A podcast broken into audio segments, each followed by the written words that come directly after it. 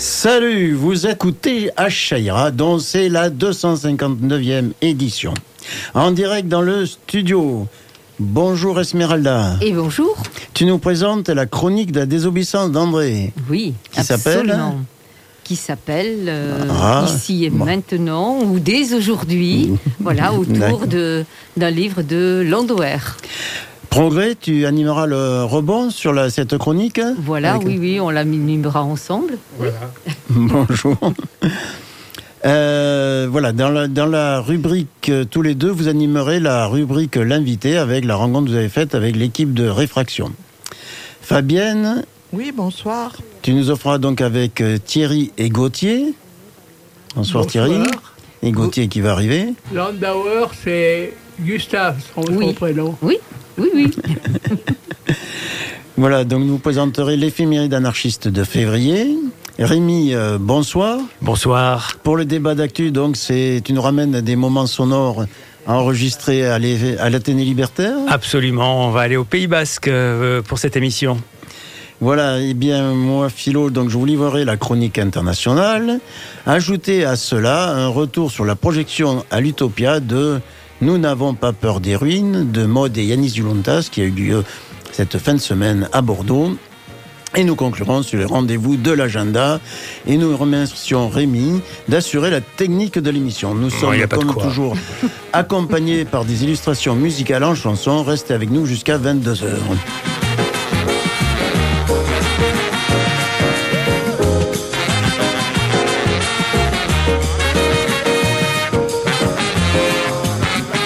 Rien. Ah, ça ira, ça ira, ça ira. Et tout de suite, nous lançons la chronique de la désobéissance, la chronique d'André Bernard. À toi, Esmeralda. Alors, cette chronique s'intitule Dès aujourd'hui. C'est une expression qui pourrait se dégager des textes de Gustave Landauer, né en 1870, mort en 1919. On ne connaît de Landauer que sa participation, en avril 1919, à la République des Conseils de Bavière. Et en mai, au fait qu'il fut battu à mort par des soldats des corps francs, sa vie et sa pensée étant alors éclipsées par cet assassinat. Mais comment expliquer que, jusqu'à tout récemment, l'œuvre de Landauer ait été aussi négligée? Dans l'introduction à Communauté et Révolution chez Gustave Landauer, édité chez Klimsit en 2023, Anatole Lucet écrit que l'absence d'une formalisation scientifique de sa pensée est cause d'un manque criant de définitions, d'énoncés et de propositions sur lesquelles pourrait prendre appui le lecteur un Landauer qui écrivait La société est aussi ancienne que l'être humain. Elle est l'élément premier, ce qui est donné.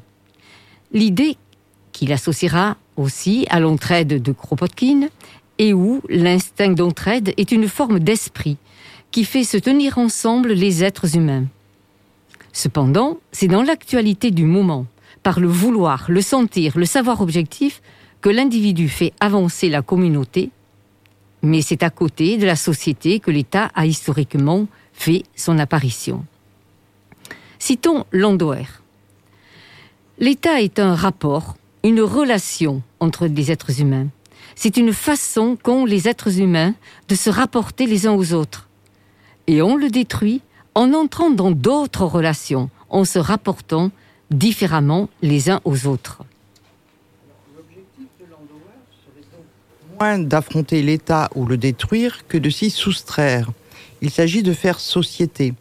Il s'agit de s'en séparer et, nous dit-il, c'est donc avant tout en établissant d'autres rapports que l'on peut changer quelque chose à l'État et trouver des façons d'exister qui ne relèvent pas de lui.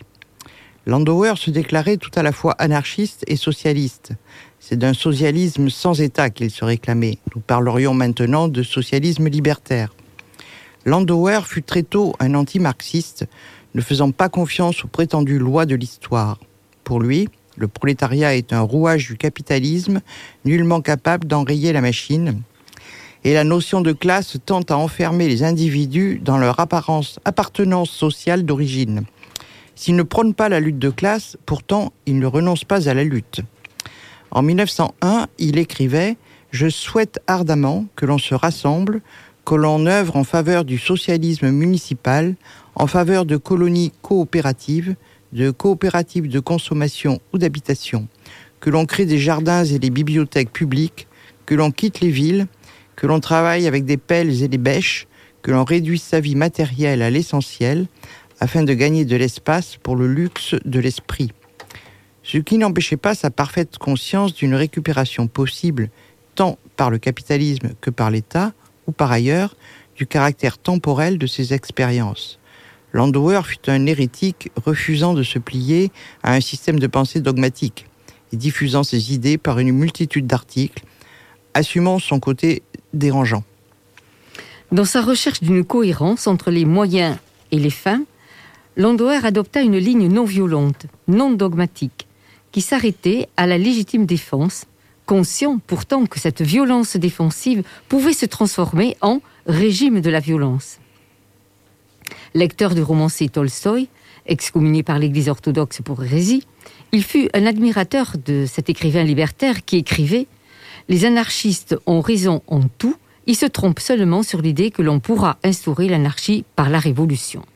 C'est un extrait du texte Refus d'obéissance, écrit sur la Révolution, paru à l'échappée en 2017, écrit de Tolstoï. On pourra de même s'intéresser au texte de Fritz Hörter, né en 1869-1935, quasiment du même âge que Landauer, texte intitulé Violence ou non-violence, paru chez la CL en 2015. L'original allemand a été publié l'année même de la tentative du putsch de Wolfgang Kapp, qui a duré du 13 au 17 mars 1920. Le propos de Fritz Hörter était clair. Il parlait de lutte ouvrière, de grève solidaire et générale, de boycottage, de sabotage et de tant d'autres moyens d'action diverses, directes. Si mettre en œuvre présentement des espaces de vie était une expression de Gustav Landauer, aujourd'hui, c'est Anna Krusinski qui nous donne à lire Quartier en lutte, récits féministes et libertaires, Pointe-Saint-Charles, Montréal, paru chez ACL en 2023. Les espaces de vie, c'est l'usine, l'atelier, le village, etc.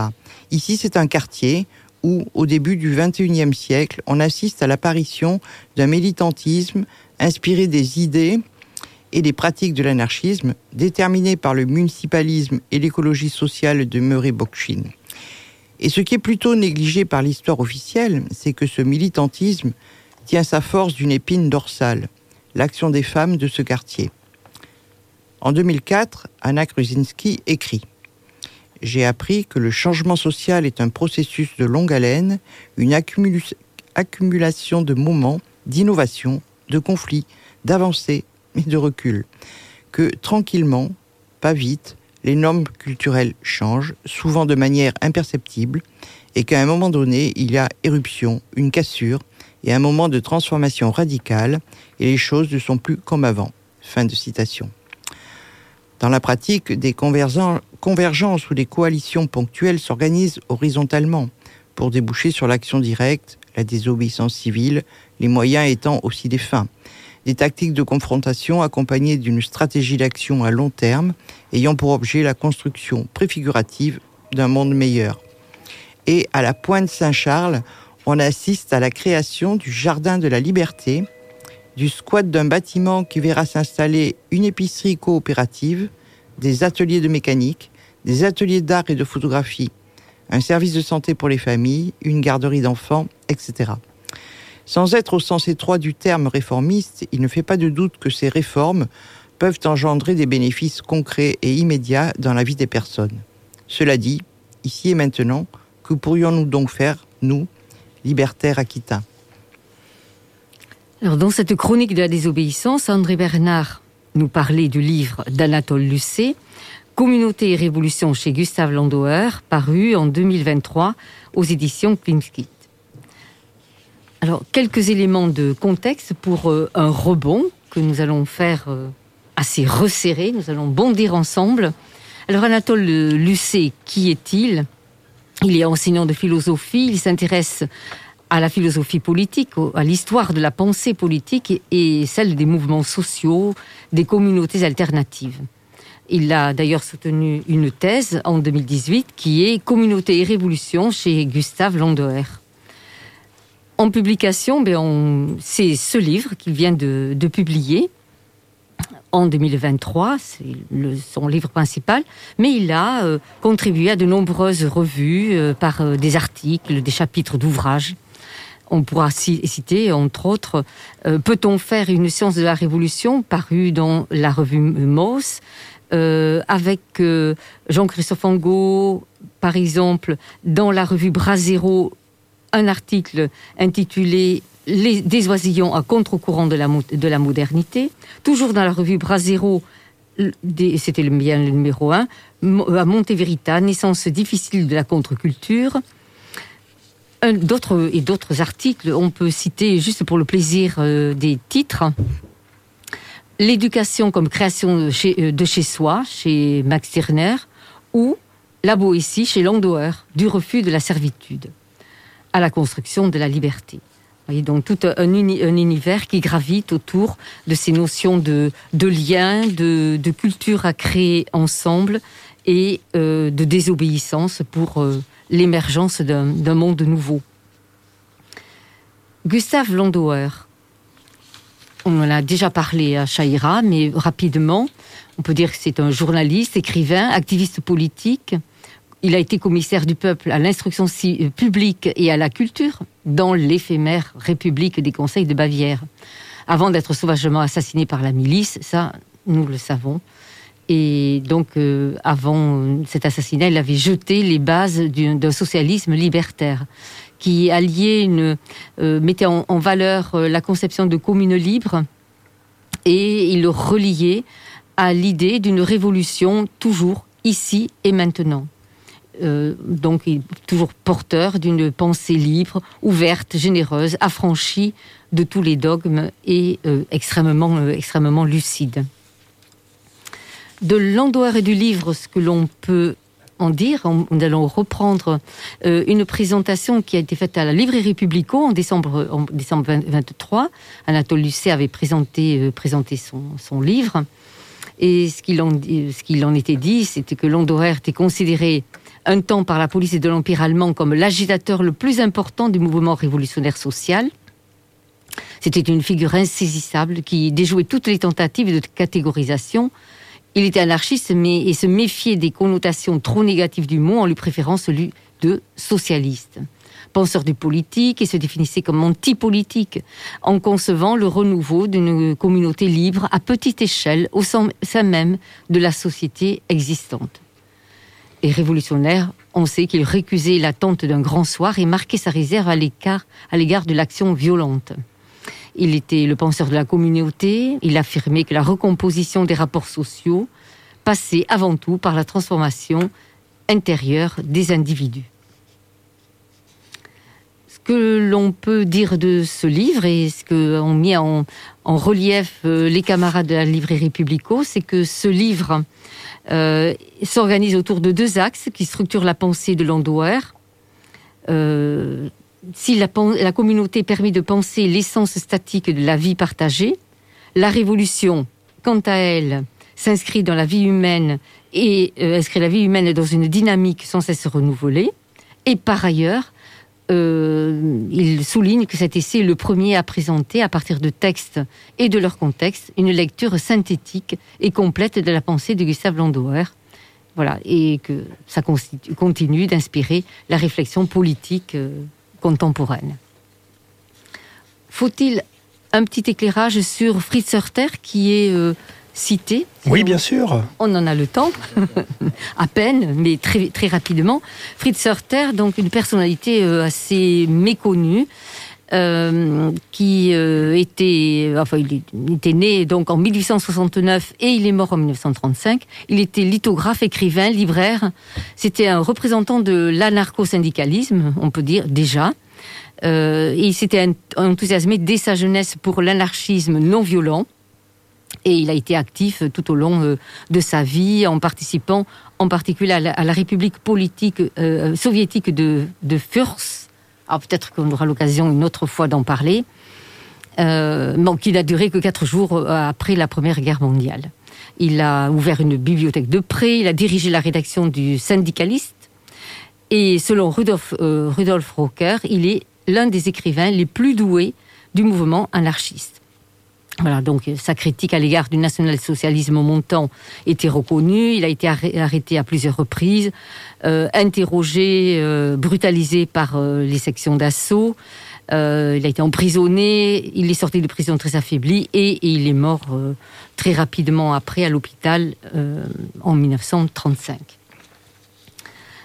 Alors, on pourra indiquer que euh, sur Fritz Hörter, il y a eu une petite plaquette qui parut aux, ACL intitulée Violence ou non-violence euh, et avec un sous-titre très beau La folie très raisonnable d'un ouvrier syndicaliste libertaire. Voilà, avec une préface euh, ou un avant-propos d'André Bernard d'ailleurs. On voit bien les, références et les circuits de l'ami André. Et enfin, euh, bon, l'une des références du texte d'André, c'est euh, euh, Anna Krusinski, mais nous en avons déjà parlé puisque ça, les textes, ce texte d'Anna Krusinski sur les, expériences au Québec, communautaire au Québec, a fait l'objet de la chronique de la désobéissance du mois de novembre dernier. Donc, nos éditeurs auditorices pourront s'y référer. Alors, André conclut, et je vais conclure là aussi, par une question. Et nous, euh, Aquitains, que faisons-nous? Bon, alors, c'est vrai qu'il se passe des tas de choses ici aussi.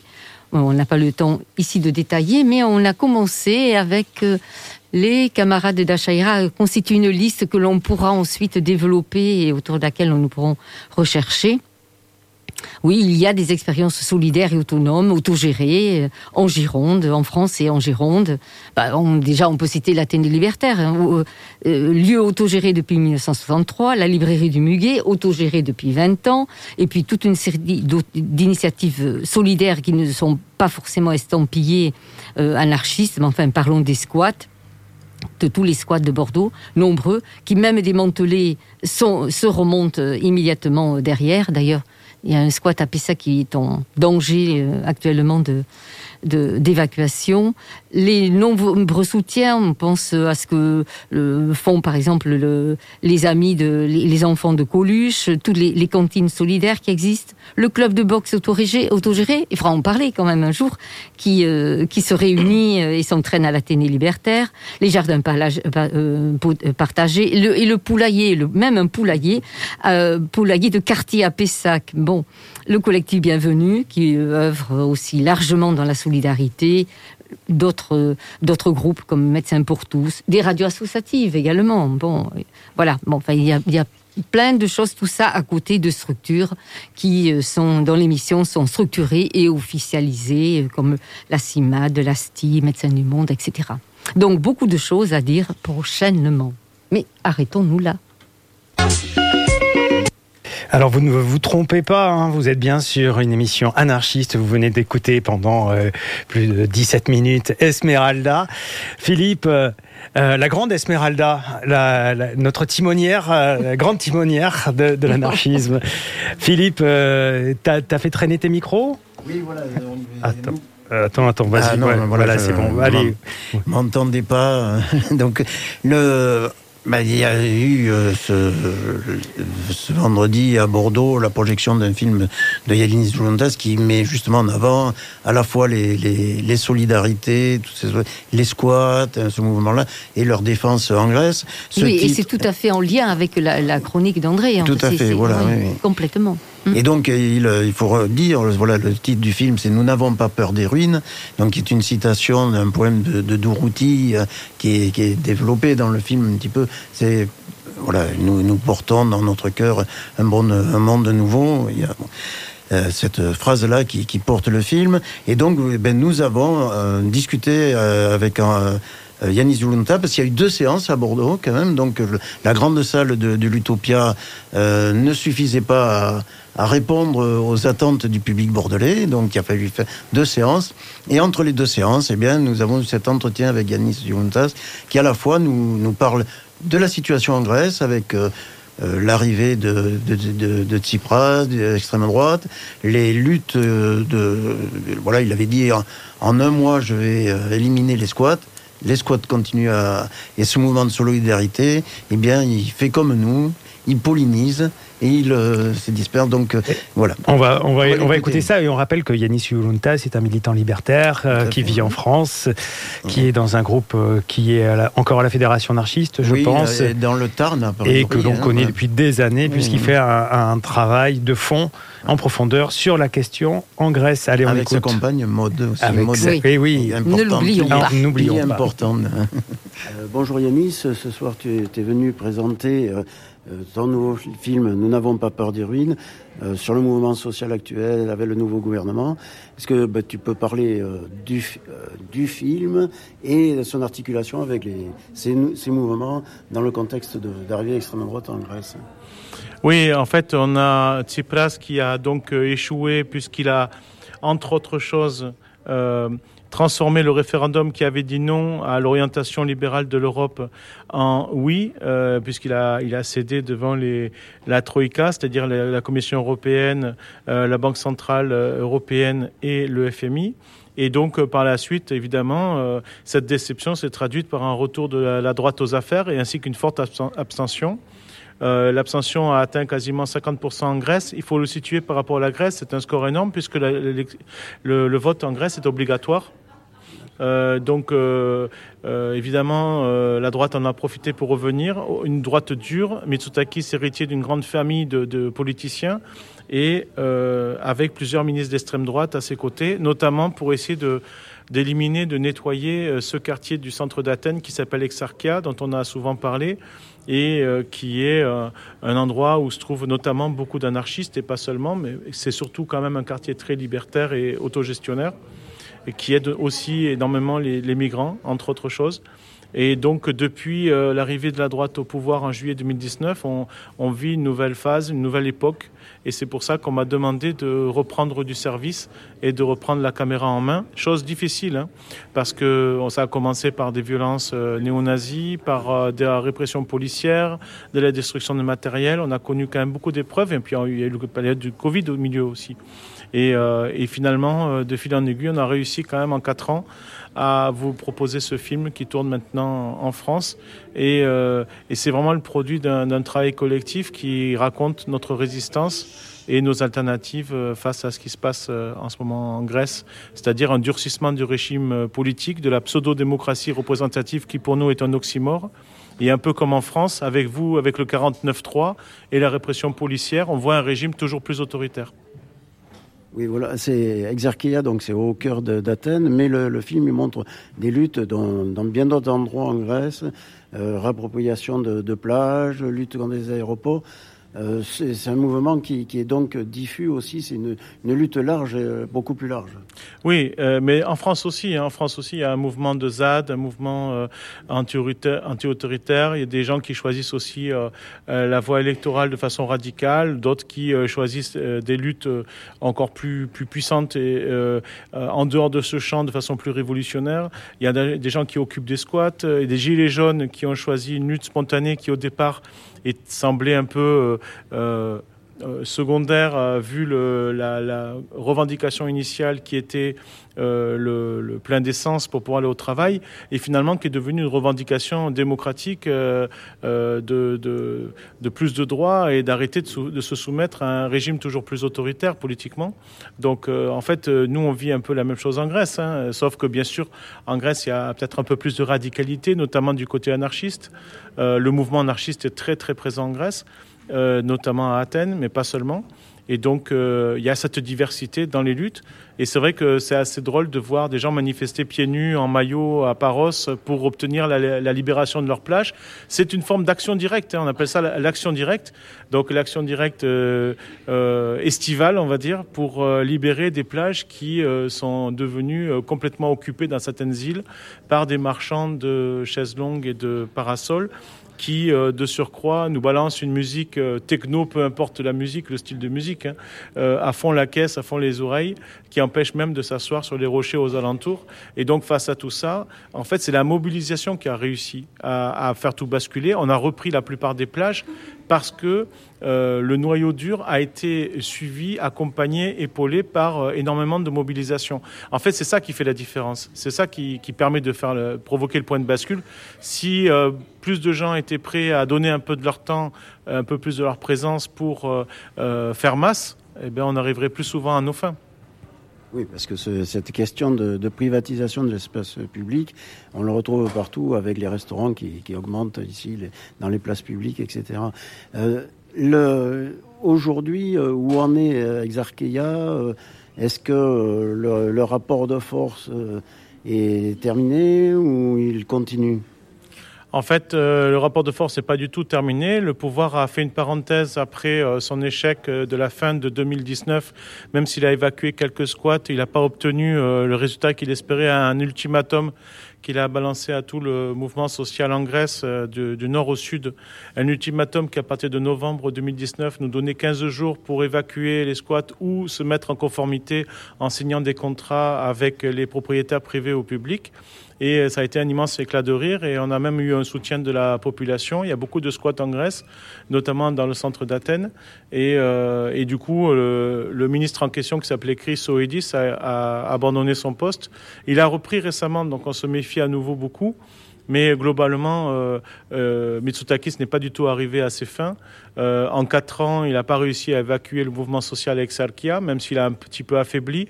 Mais en réalité, c'est un peu comme une fourmilière, c'est-à-dire que les fourmis sont allées tout autour euh, dans les autres quartiers qui sont désormais encore plus puissants que par le passé.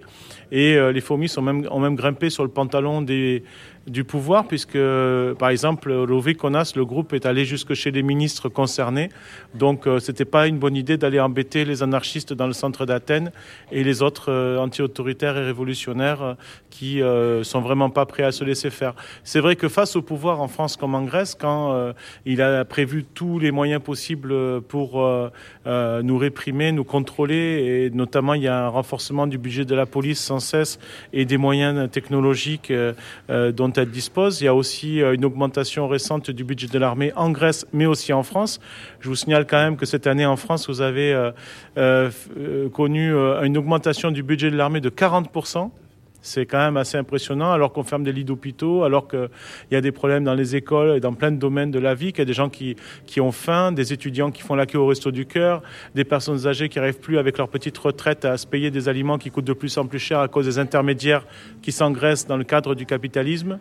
Donc, dans ce contexte-là, on voit bien que l'État, en Grèce comme en France, euh, abandonne progressivement ses prérogatives punitives pour ne garder sociales, pardon, ses prérogatives sociales, pour ne garder que ses prérogatives punitives. C'est-à-dire, euh, en fait, l'État, soi-disant, qui devait redistribuer pour l'intérêt de tous, devient en fait un État qui clairement se démasque comme un outil, un outil au service des classes dirigeantes pour maintenir un ordre en place, pour être en fait le, le mur qui a pour vocation de nous empêcher de changer la société. Et euh, donc on voit en Grèce comme en France un pouvoir économique qui détermine le pouvoir politique au moyen de sa possession des médias dominants. Et c'est ce qui lui permet euh, de favoriser les uns ou les autres qui vont ensuite servir ses intérêts. Donc en fait, euh, nous ne sommes pas en démocratie. De plus en plus de gens s'en rendent compte, en Grèce comme en France. Et euh, dès lors, la question se pose, quand allons-nous exiger et obtenir un changement radical de système politique qui nous permette enfin de plus avoir à descendre dans la rue sans cesse pour quelques miettes, mais euh, pour prendre nos vies en main véritablement, chacun et ensemble, euh, ici et là, à l'échelle de, des communes, à l'échelle de l'individu déjà aussi, et puis euh, d'une autre façon à d'autres échelles en, établissant d'autres formes d'organisation. Une des forces du, film, c'est de montrer qu'à côté de ces confrontations et résistances à l'État, c'est que le mouvement social, il répond à des questions de, de des migrants, des pauvres, des plus précaires. Euh, la question qui se pose, c'est comment est-ce qu'on peut aider ce, mouvement social euh, euh, à travers de, pour envoyer la nourriture qu'il redistribue, par exemple, des choses comme ça? Euh, Le mouvement social en Grèce, il essaie d'être exemplaire par rapport à la société qu'il désire. Et du coup, ben, dans ce contexte, il a, il a comme objectif de, pratiquer l'entraide, la solidarité sous différentes formes, à commencer par les exilés, euh, qui euh, ont le droit, d'après nous, de traverser les frontières des frontières qui nous divisent, comme le pouvoir essaie de nous diviser de diverses manières. On connaît bien l'adage diviser pour mieux régner. C'est valable à toutes les échelles et notamment à l'échelle des frontières. Euh, donc du coup, oui, l'accueil des migrants a été exemplaire, c'est-à-dire l'État de son côté a créé des, camps de plus en plus fermés avec des barbelés à l'égard des, visiteurs. Et le mouvement social, lui, a ouvert des squats de plus en plus nombreux pour les accueillir et a organisé des cuisines solidaires gratuites dont bénéficient à la fois les Grecs précaires, mais aussi les exilés, sans qu'on s'intéresse plus que ça à leur origine ce sont des, personnes vivantes, des humains en l'occurrence, et euh, ce sont nos, frères et sœurs euh, euh, sur cette planète, et donc nous n'avons aucune raison de ne pas être solidaires avec les uns autant qu'avec les autres. Et c'est vrai que toutes ces pratiques, structures autogérées de santé, bibliothèques sociales, euh, squats d'hébergement, toutes ces initiatives ont, ont montré toutes ces dernières années à la population quelle est la société qu'on désire Une société euh, dans laquelle, par exemple, la devise liberté, égalité, fraternité, elle prend tout son sens. Euh, en France, euh, une devise pareille, elle est inscrite sur les monuments publics. On dirait que c'est pour faire oublier cette orientation, cette exigence à l'intérieur de ces, de ces bâtiments publics, alors que nous, on est vraiment pour et dans l'action pour la liberté authentique, l'égalité réelle, la fraternité universelle, ou sororité ou adelphité. On est dans le concret, on est dans le dur. Et, euh, donc on parle d'utopie qui sont déjà des actes, donc eutopos, l'origine, parce que si c'est atopos, le lieu qui n'existe pas pour certains, dans ce cas-là, c'est le capitalisme. Parce que le capitalisme nous propose euh, une croissance infinie dans un monde fini, ça c'est une utopie. Euh, et donc pour nous, il faut sortir le plus vite de ce piège ce piège qui est la destruction de la, de la vie, de la planète, la transformation de nos vies euh, en robots et, de toutes choses en marchandises, euh, au, risque de, détruire complètement euh, notre existence et tout ce qu'il y a autour. Donc il y a urgence de ce côté-là, il y a urgence du côté des inégalités sociales. qui, on voit de plus en plus de gens en Grèce comme en France qui n'arrivent plus à se nourrir à leur faim dans des pays occidentaux. C'est quand même quelque chose qui, euh, survient de plus en plus massivement comme dans une situation de guerre. C'est comme si on était en guerre de ce côté-là. Et, euh, et, donc l'autre aspect qui est le principal pour nous, qui est la clé de tout, c'est le système politique. C'est jusqu'à quand allons-nous accepter que certains prétendent nous gouverner, nous diriger, nous voler nos vies alors que nous sommes capables de nous organiser nous-mêmes. Si certains ont des doutes, par exemple, au sujet de l'autogestion, ils n'ont qu'à jeter un petit coup d'œil sur l'histoire de la sécurité sociale. Euh, la sécurité sociale est née euh, d'après le Conseil national de la résistance en mars 1944, avec euh, pour objet de mettre un terme à, toutes les tentatives du mouvement social qui, depuis les canuts jusqu'à la Deuxième Guerre mondiale, qui avait pour vocation de, de créer de l'entraide, d'autogestion dans le mouvement social pour faire face aux accidents du travail, aux maladies, au chômage, à l'absence de retraite et beaucoup d'autres choses encore. Et enfin, quand les ouvriers qui avaient résisté avaient encore les, armes de la résistance dans leurs mains et que les patrons qui avaient largement collaboré et ne pouvaient plus leur imposer leur, euh, la société qui, les arrangeait, et eh ben du coup on a pu euh, créer la sécurité sociale avec un budget encore plus important que celui de l'État est complètement distinct de l'État, même si euh, cette autogestion a été détricotée au fil du temps. Mais rien que cet exemple, cet exemple seul suffit à prouver que l'autogestion, c'est possible à très grande échelle. L'horizontalité, c'est possible également à très grande échelle. Ce n'est pas une vue de l'esprit, ce sont déjà des actes. Et la question, c'est quand c'est qu'on basculera vraiment dans l'émancipation sociale, dans le choix de la liberté, de l'égalité et de la fraternité pour de vrai. Voilà, toutes ces questions euh, qui sont posées dans le film euh, méritent d'être vues. À Bordeaux, il y a eu il y a deux séances. Là, on est entre la se remplit première et la deuxième séance où il y a eu ben, énormément de monde. C'est la grande salle qui, qui, se remplit, mais tout le monde n'aura pas pu voir le film. Quelles sont les autres possibilités de ben, de, voir le film, de rencontrer euh, cette histoire euh, on n'a jamais fait de livre ni de film en copyright, toujours en copyleft ou en Creative Commons. Donc évidemment, euh, ce film, comme les précédents, sera gratuit sur Internet. Donnez-nous un peu de temps pour le finaliser et euh, lui donner une forme plus longue.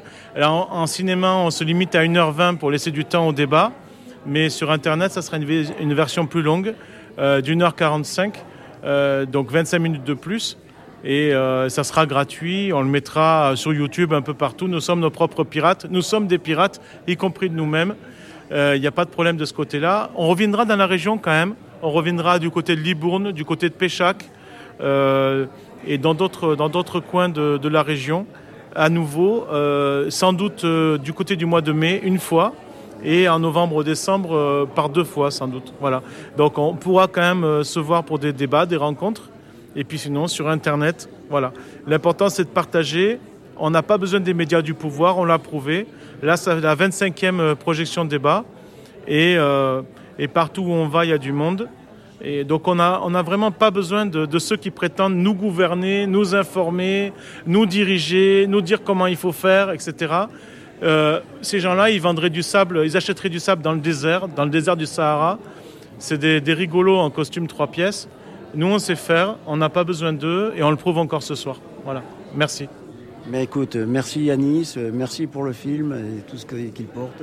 On largement diffusé aussi euh, ton entretien et les, les, les, contacts pour voir le film sur Internet. Et vous pouvez aller jeter un coup d'œil sur le site du film, ça s'appelle papeurdesruines.net papeurdesruines.net et il y a même un onglet concernant le convoi solidaire sur le site et ça vous permet éventuellement de, de, vous, de savoir ce que vous pouvez apporter pour euh, aider euh, les initiatives solidaires autogérées en Grèce et même pourquoi pas venir si vous avez envie. N'hésitez pas. Travaillons à nous rendre inutiles. Nous, on vous invite à venir avec nous et à découvrir vous-même euh, ce qu'on vous montre dans les films. Voilà. Merci.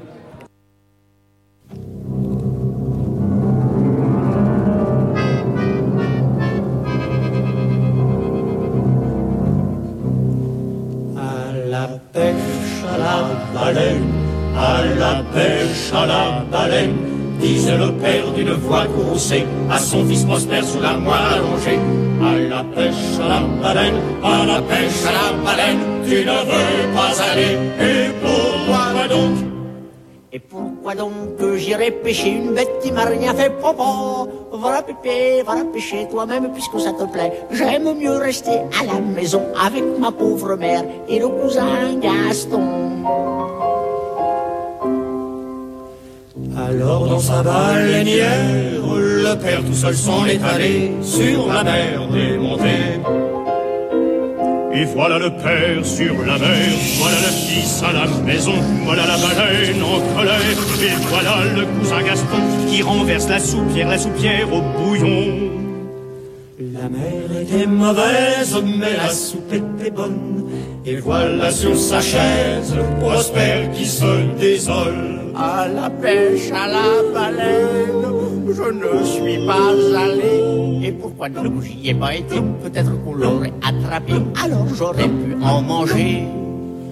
Mais voilà la porte qui s'ouvre et ruisselant d'eau. Le père apparaît hors d'haleine, tenant la baleine sur son dos. Il jette l'animal sur la table, une belle baleine aux yeux bleus, une bête comme on en voit peu, et dit d'une voix lamentable. Dépêchez-vous de la dépêcher, j'ai faim, j'ai soif, je veux manger. Il a faim, il a soif, il veut manger. Mais voici Prosper qui se lève, regardant son père dans le blanc des yeux, dans le blanc des yeux bleus de son père, bleus comme ceux de la baleine aux yeux bleus. Et pourquoi donc je dépêcherais une pauvre bête qui m'a rien fait? Tant pis, j'abandonne ma part. Puis il jette le couteau par terre, mais la baleine s'en empare. Et se précipitant sur le père, elle transperce le père en pas. Ah ah Dit le cousin à Gaston. Ça me rappelle la chasse, la chasse aux papillons. Et voilà, et voilà. Voilà Prosper qui prépare les faire-part. La mère qui prend le deuil dans son pauvre mari. Et la baleine, la larme à l'œil, contemplant le foyer détruit. Soudain, elle s'écrie, et pourquoi donc que j'ai tué ce pauvre imbécile? Maintenant les autres vont me pourchasser en mode dire. Et puis ils vont exterminer toute ma petite famille. Alors éclatons d'un rire inquiétant Elle se dirige vers la porte et dit à la veuve en passant Madame, si quelqu'un vient me demander, soyez aimable et répondez. La baleine est sortie, asseyez-vous, attendez-la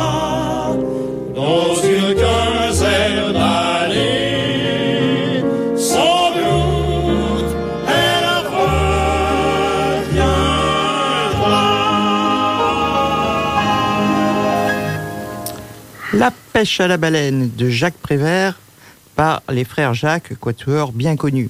Alors Jacques Prévert, nous en reparlerons dans l'éphéméride tout à l'heure. Et une anecdote sur les frères Jacques. André et Georges Bellec, deux de leurs membres, ont vécu à Bordeaux. Après son baccalauréat, André entame une licence de droit et s'inscrit en parallèle au Conservatoire de Bordeaux et y obtient un deuxième accessit de comédie. Et Georges s'oriente vers l'école des beaux-arts de Bordeaux. Voilà. Ben, vous écoutez Achaïra, émission de pollinisation libertaire sur la clé des ondes 90.1.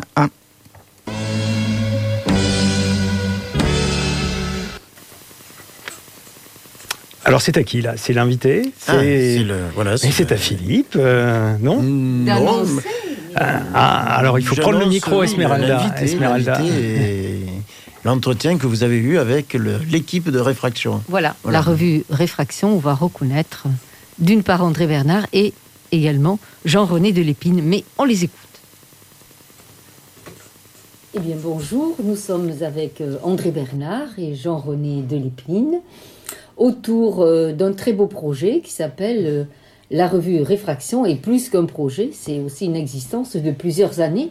Donc ils vont nous en parler, c'est une revue qui paraît semestriellement et on peut dire Depuis donc, 25 ans. 25 ans. Bientôt 26, oui. Depuis bientôt 26.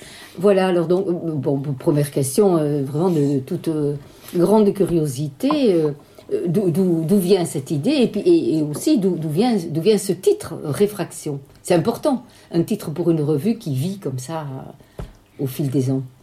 Réfraction, je crois que c'est Alain Pessin qui a proposé ça.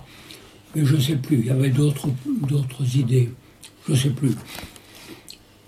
Mais l'idée, elle est partie à partir d'un colloque à Grenoble, euh, organisé par Alain Pessin, qui était prof de sociologie, et de Mimo Pucciarelli, qui était à Lyon, qui avait, qui avait déjà travaillé sur euh, IRL, information. Information et réflexion libertaire. Voilà. Puis avant, il y avait encore autre chose, quoi. Donc il y avait, hum, il y avait une idée de publication régulière ou pas régulière dans la tête de Mimo. Et puis, euh, et je pense que à l'époque, dès qu'il y avait trois anarchistes, ils voulaient faire une revue. Bon. Donc pour moi, c'est, euh, l'idée elle est partie de Mimo, Pucciarelli et Alain Pessin. Et puis, euh, alors ça, je me souviens de, lors de ce colloque, à un moment, on était au restaurant à table, on était à quatre. Il y avait Alain Pessin, Mimo, Pucciarelli, Alain Thévenet et moi. Et ça, ça discutait là-dessus.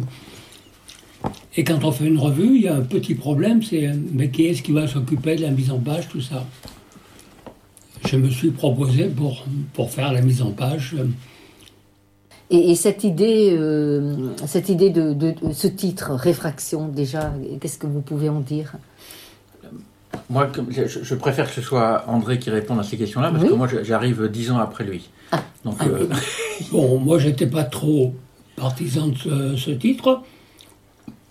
Et puis, euh, je ne sais plus comment, collectivement, c'est tombé comme ça. Puis voilà. Mais il y a, il y a une parce qu'il y a une petite définition chaque fois euh, à chacun des numéros. euh, Il y a un non, petit non, temps- pas- oui, oui. Non. Ça, c'est, c'est, c'est Eduardo Colombo qui, qui l'a pendu, je crois. Oui. Euh, Mais peut-être c'est intéressant. alors, si oui, tu de- veux, si tu veux on, on peut la lire effectivement. oui. Réfraction, deux milieux différents, une ligne brisée. Réfraction de la lumière et de l'onde magnétique. Ce qui brise, ce qui est brisé. Réfraction et réfractaire ont une origine commune dans le latin classique refractum, supin de réfringere, brisé. Réfringere, alors briser et se réfracter comme un rayon de soleil. En latin médiéval, frangere, duquel dérive fragari, est devenu euh, transitif avec refra- refragare, passant de l'idée active de querelle ou d'attaque à celle de résistance, de ce qui brise à ce qui ne se laisse pas briser.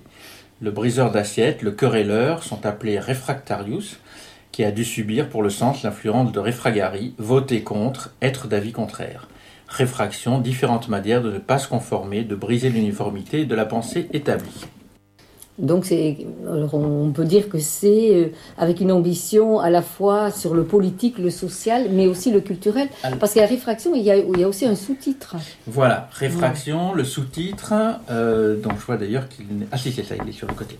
Le, le sous-titre dès le premier numéro, c'est euh, Recherche et expression anarchiste.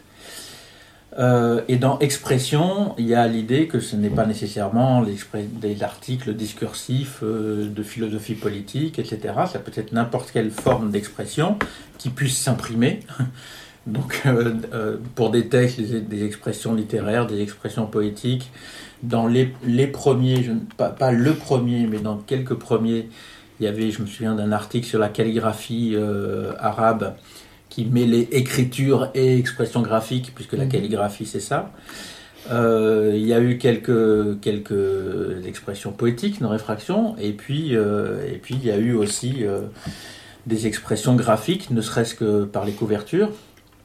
Et, et- et- et dedans, alors on, on- on reviendra plus tard là-dessus, mais dedans des, des- oui, des expressions graphiques qui, qui peuvent avoir leur, leur respiration propre à l'intérieur d'un numéro ou bien, euh, ou bien venir illustrer euh, les articles.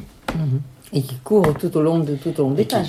Et au c'est long une, des- con- des- une des pages. con- ça c'est une Ça- constante de, de tous les numéros. C'est une constante, c'est une volonté de tous les numéros qui est, qui est, euh, qui est plus ou moins bien euh, atteinte, mais, euh, mais c'est une volonté des numéros. Ce n'est pas euh, une revue que, euh, que, que de textes discursifs euh, ouais. avec le Mhm. texte qui vient bien au bord, euh, qui ne laisse pas la place à autre chose, pas du tout. Mhm, mhm. Est-ce est-ce à dire que chaque numéro aborde un thème ou une, une problématique particulière? Co- Comment, comment ça Alors- marche? Il y, a des, il y a des contributeurs, Que- il y a aussi, marche? c'est collectif, mais il y a aussi des, un- des petits groupes qui prennent en charge la coordination de certains ça. numéros. Alors, alors, euh, D'abord, peut-être passer par le. Pour, pour faire le lien avec les origines de réfraction. Euh, ont envie de faire ensemble une revue. Alors, euh, André a parlé de, de- de quatre personnes, mais il y en avait d'autres. Euh, des personnes qui sont déjà, pour tous d'entre eux, sont des, sont des militants aguerris, qui ont déjà un passé, un parcours militant, euh, qui ont des différences entre eux, voire des divergences entre eux. Ce qui les réunit, c'est l'envie de faire une, revue ensemble, de penser, le monde ensemble. Ce qui ne veut pas dire de penser une ligne politique ou une ligne éditoriale, mais au contraire de confronter leur point de vue euh, pour que ce soit de la confrontation et du débat que, que naisse, euh, quelque chose. Donc, pour chaque numéro de réfraction, effectivement, il y a une thématique qui est choisie, euh, qui, la maquette laisse la place, euh, enfin l'ordre de réfraction laisse la place à des choses qui sont hors dossier, bien sûr. hein. Mais là, il y a une partie, de, une partie importante de, de- réfraction qui est sur, un dossier sur une thématique euh, retenue. Une thématique qui accueille des points de vue, alors des manques de réfraction où on invite des auteurs, euh, des auteurs extérieurs, hein, qui donnent généralement euh, un point de vue kaléidoscopique euh, qui peut être conflictuel. Nous savons faire des numéros à partir des conflits qui nous Mhm. animent au sein du collectif ou, ou en dehors du collectif. Et, et c'est, je pense, qui caractérise quand même le, le- le contenu de réfraction. Et pour euh, fabriquer un numéro, penser un numéro et fabriquer un numéro, euh, lorsque le débat dans nos réunions qui sont semestrielles euh, nous amène à, penser que telle problématique mériterait d'être traitée, eh bien, euh, un certain nombre de personnes se- sont volontaires pour former une commission, laquelle commission, sur la base du débat collectif qu'il y a eu à la réunion, euh, eh bien, pense les, le- le- la manière avec laquelle on va aborder le sujet, pense les personnes euh, qu'on peut mobiliser pour euh, écrire des articles ou, ou, ou encore une fois avoir d'autres expressions euh, que, que simplement des articles. Et, et- et la commission se charge de, de- de vraiment écrire les articles, commander les articles, corriger les articles, les- le- leur donner une, enfin les, les ordonner dans le dossier pour, pour que ça, ait- un certain sens. euh, en essayant quand même de tenir le collectif euh, au courant, voire en sollicitant le collectif, parce qu'à un moment donné, les commissions peuvent être un petit peu euh, à court, ne pas, ne pas voir dans quel sens progresser, ou il leur manque quelque chose, donc il y a des allers-retours avec le collectif. Et puis il y a le travail du ou de la maquettiste euh, qui est aussi en lien avec, euh, avec la commission, et tout ça, au bout d'un semestre, doit donner normalement un numéro de réfraction. Mhm. C'est-à-dire, en fait, il y a des, des propositions qui, se- qui sont ouvertes, et ensuite, à partir du moment où la décision collective se porte sur tel ou tel thème, Oui. et fait confiance à une commission, c'est la commission do- Qui, oui, qui voilà, élabore, do- qui do- élabore doit, vraiment. doit voilà, qui- mener, oui, mener à bien le, le travail euh, Exactement. sur tous les plans. Mhm. Et sur, sur tous les plans. Le travail Mhm. d'écriture pour parce que il- n'y a pas un numéro de réfraction où ce ne sont pas euh, bien sûr des membres du collectif de réfraction qui, qui écrivent, mais il n'y a pas il n'y a pas que ça. Il y a aussi des, des, des personnes qu'on sollicite de l'extérieur. Et donc voilà, les personnes qu'on sollicite de l'extérieur, euh, bah, il faut leur dire euh, ce qu'on attend d'eux, de comment ils le traitent. Éventuellement, lorsqu'ils nous pondent un, un article de 50 000, euh, 50 000 signes, alors que le format doit être de 30 000, ben, il faut trouver le moyen de leur dire euh, eh ben non, tu Ouais. réduis de 20 000. Euh, ou bien s'il y a des. des- la- L'article ne nous convient pas euh, tel qu'il est écrit, enfin il y a tout le rapport avec, avec un auteur pour, pour arriver à, à ce qu'on avait en tête dans la construction du numéro. Mhm. Oui. Et donc là, vous êtes sur un rythme, ou depuis le départ, c'est un rythme semestriel. Est-ce que c'est difficile de se tenir à un rythme semestriel Est-ce que comment, vous êtes venu d'ailleurs à un rythme semestriel? Ça aurait pu être aussi bien au trimestre ou au trimestre. Pour, pourquoi, le semestre? Alors, j'aime bien présenter ce, sujet-là comme étant l'un des premiers conflits dans Réfraction, Euh, parce que comme je disais, euh, le- son Réfraction est créée avec des, personnes qui ont, qui ont des parcours différents, qui ont des, des- conceptions différentes de la cohérence entre la fin et les moyens euh, dans, dans leur euh, militance libertaire ou anarchiste. Et, euh, et, et y compris des, des- positions ou des points de vue qui peuvent être divergents. Et tout ça peut faire quelques étincelles, quelques tensions, quelques conflits. Et le premier conflit, André a parlé au tout début de Mimo Pucciarelli, de Alain Pessin, euh, comme étant euh, à l'origine de la, de la volonté de, de- de faire une revue. Et le premier conflit s'est porté justement sur euh, cette revue Réfraction. Un, est-ce que c'est une revue régulière? Est-ce qu'on s'astreint à une, à, à une discipline de, tempora- de, de périodicité? Mhm. Ou bien, est-ce qu'on fait une revue, on sort quelque chose quand on estime que c'est prêt? Alors ça peut paraître, à chaque fois que j'évoque ça, ça peut paraître euh, caricatural de ces anards qui à la fois ont envie d'être ensemble et puis dès qu'ils sont ensemble, la première chose qu'ils cherchent c'est un sujet de, de- de- de se disputer. Euh, donc ça, ça peut paraître ça, mais en fait je, je pense à la réflexion que c'est plus profond que ça puisque entre, une, entre produire quelque chose une fois qu'on a l'impression que c'est prêt et s'astreindre à, j'aurais presque envie de parler de, gymnastique révolutionnaire, euh, de, s'astreindre à une discipline, de se dire ben, euh, tous les six mois, tous les trimestres ou tous les mois, il faut sortir quelque chose. Euh, et donc s'astreindre à un travail pour que ça puisse, pour que ça puisse sortir. Pour moi, ce sont deux, manières de produire une réflexion, une confrontation entre les réflexions qui est différente. Et ce sont les tenants de la, discipline, de la périodicité qui, euh, qui ont emporté le morceau, si j'ose dire, tout en rappelant donc, comme tu le disais, que la, périodicité, c'est le semestre, ça fait deux par an, ce qui laisse normalement le temps de un temps d'élaboration, de maturation, on pourrait dire, euh, suffisant. Et donc, euh, voilà, avait émergé cette thématique du conflit euh, parce qu'il y a ceux qui se lamentent de ce qu'on serait en perpétuel conflit et, les autres de l'autre côté qui disent mais finalement, c'est le, titre qu'on avait retenu, hein, les conflits c'est la vie, les conflits peuvent être moteurs de quelque chose. Et en plus, pour nous à Réfraction, tel que, tel que fonctionne Réfraction, ça nous semblait, euh, ça nous semblait utile et, intéressant de, montrer en quoi les conflits pouvaient être soit destructeurs, soit, soit constructeurs. Et, est-ce qu'il y a eu d'autres, d'autres moments avec euh, aussi des, des choix, des, euh, des, particularités D'autres moments de conflit, d'autres moments de conflit et des, et des conflits qui, qui, regroupent des, enfin qui regroupent, pardon, qui illustrent des conceptions, euh, des conceptions différentes. et là, je suis content d'avoir André en face de moi, puisque assez tôt, dès le numéro 5, arrive le, numéro qui s'intitule Violence contre violence, non-violence anarchiste, euh, et qui, existe à travers, euh, enfin à travers, au bénéfice, si j'ose dire, d'une de, de, divergence, d'opposition entre les tenants d'un moment révolutionnaire nécessairement violent, euh, traumatique presque, et puis euh, les tenants de ce que vous appeliez à l'époque l'action directe non violente. Euh, bon, L'idée, elle est venue de Jean-Jacques Gandini. Lors, d'une réunion, il m'a apostrophé en me disant Mais c'est toi qui devrais lancer un, numéro là-dessus. Donc, effectivement, avec euh, deux, trois autres personnes c'est parti, qui était, d'accord en gros sur l'action directe non violente, mais avec la participation des gens aussi qui étaient pour l'action violente.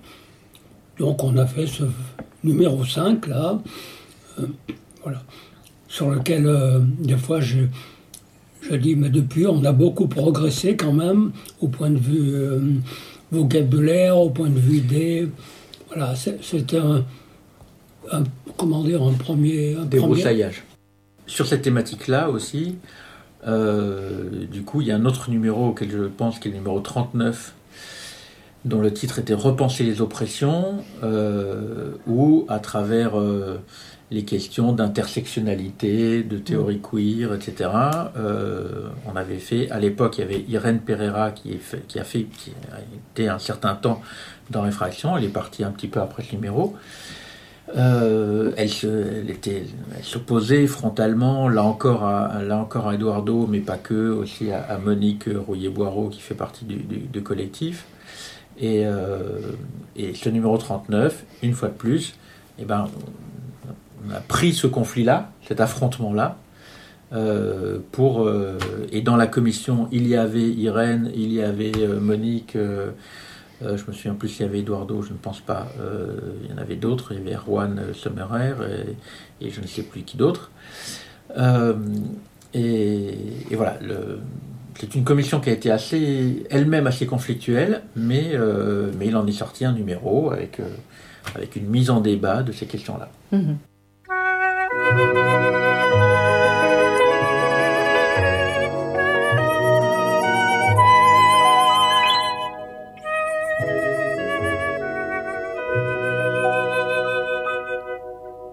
Nous en serons au temps des cerises, et rossignol et merle moqueur seront tous en fête.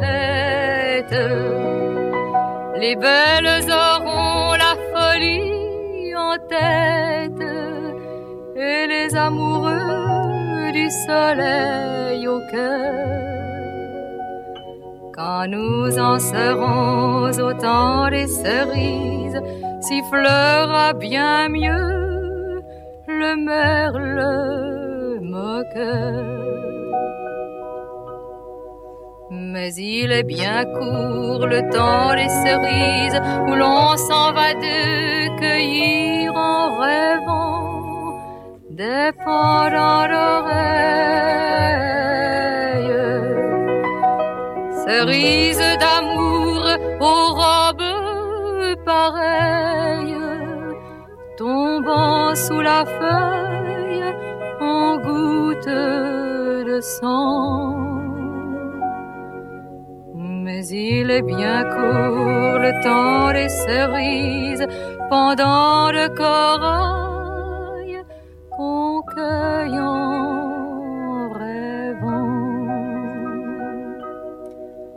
Quand vous en serez au temps des cerises, si vous avez peur des chagrins d'amour, évitez les belles.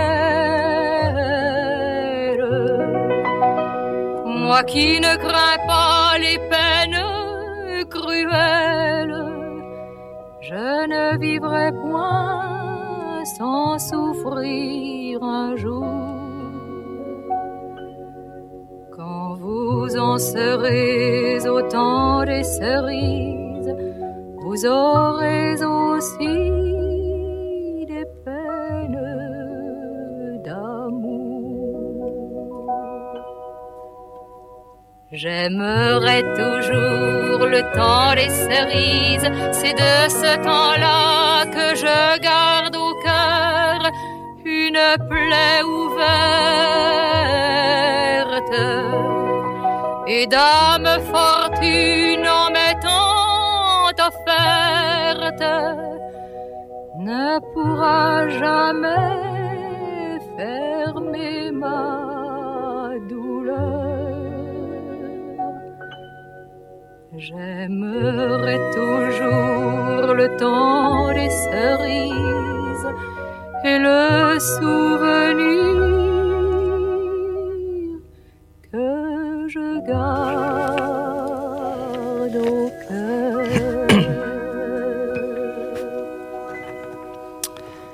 temps des cerises de Jean-Baptiste Clément par Cora Vauquer. Alors, c'est un double clin d'œil à notre éphéméride, puisque, vous l'entendrez tout à l'heure, ils seront évoqués Jean-Baptiste Clément et aussi le théâtre des Jazés, le théâtre libertaire de Paris, où Cora Vauquer s'est produite en 1992. Voilà, vous écoutez Achaïra, émission de pollinisation libertaire sur la clé des ondes 90.1 et nous continuons avec notre rencontre avec les animateurs de la revue Réfraction.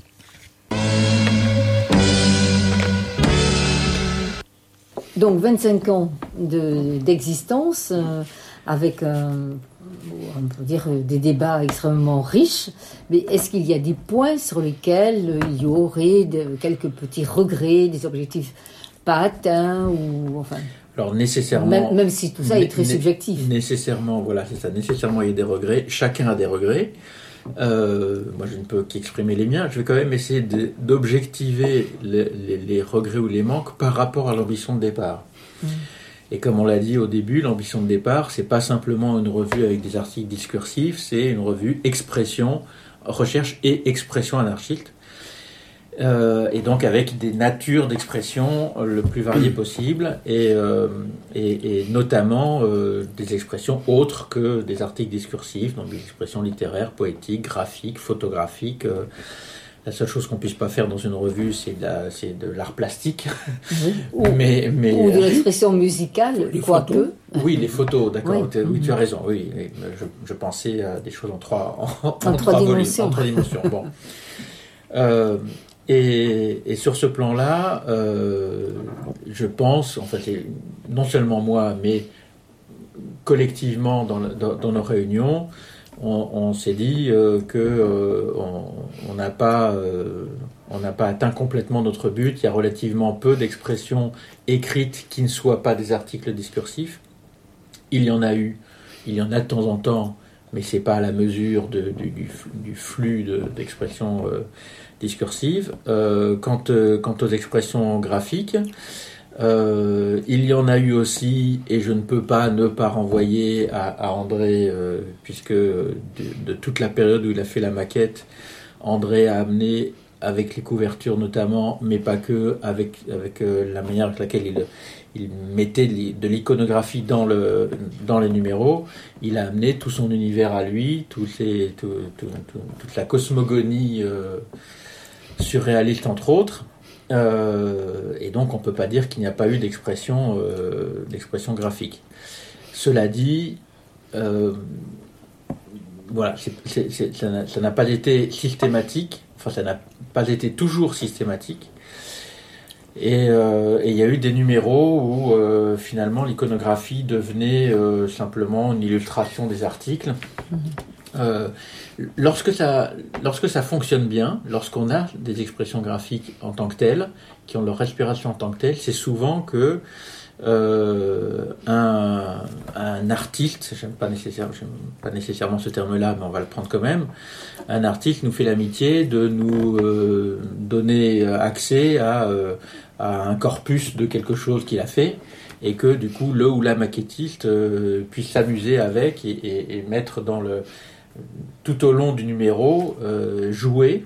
Je, pense que c'est pas André qui va me contrarier là-dessus, dire le contraire là-dessus. euh, il- faut que le, maquettiste ou la maquettiste éprouve du plaisir et le jeu c'est du plaisir à faire quelque chose et que donc quand il a un matériau euh, dont il sait qu'il va pouvoir piocher dedans pour construire quelque chose qui est une cohérence propre, une respiration propre dans le numéro. Euh, Ça, ben, peut être, ça peut être un plaisir de faire une maquette. Voilà, c'est ça.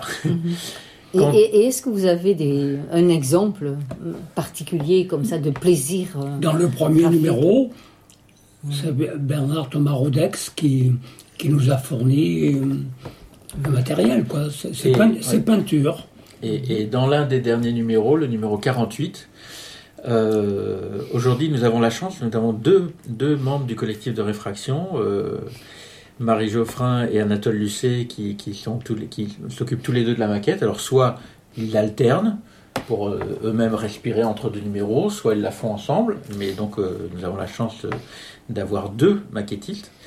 Et sur le numéro 48, euh, c'est Anatole qui s'en était occupé, et il trouve que venait de mourir Reynaldo, Ronaldo de Santis. euh, Reynaldo de Santis, euh, et que euh, par un hasard euh, de circonstances, Anatole était rentré en contact avec son fils, je crois, qui nous avait envoyé toute, euh, enfin, des, des- des- de- du matériel de bonne qualité photographique pour pouvoir reproduire euh, ça.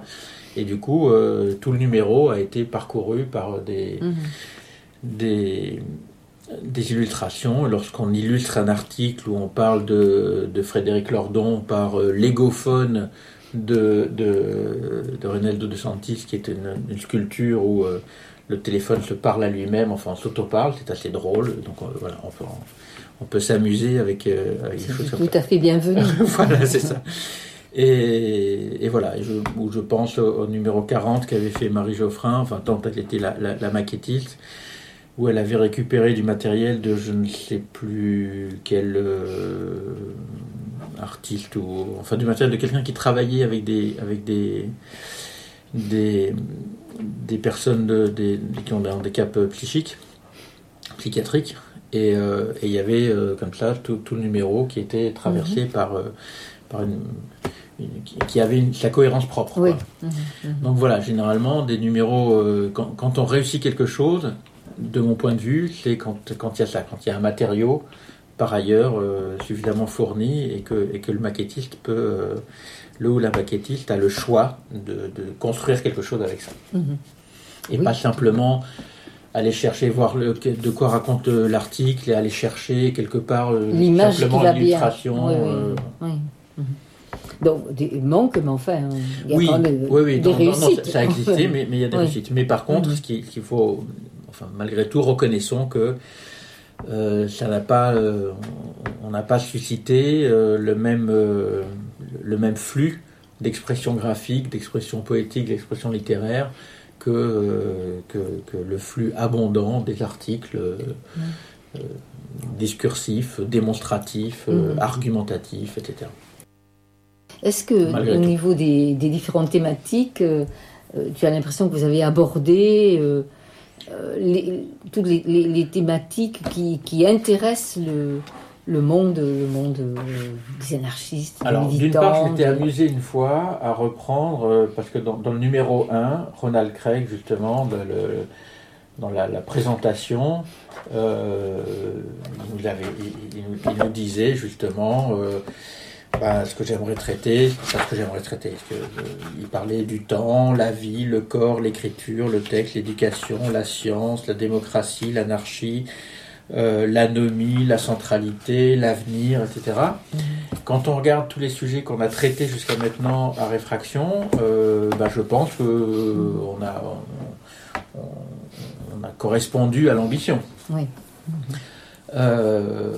On a correspondu à l'ambition à la fois dans les thématiques traitées et dans les manières de l'aborder, c'est-à-dire qu'il y a certains numéros qui, qui sont abordés sur un plan très très théorique de philosophie politique, et puis d'autres numéros qui sont abordés par, euh, je pense euh, notamment au numéro 48, euh, ce qui nous affecte, où, euh, où on a abordé les questions à travers, euh, enfin l'une des choses, j'ai fait partie de cette commission, l'une des choses moi qui, me- qui, me, qui me questionnait et dont je voulais essayer de rendre compte, c'était euh, euh, qu'est-ce qui motive à l'engagement militant et à l'engagement militant euh, libertaire, anarchiste.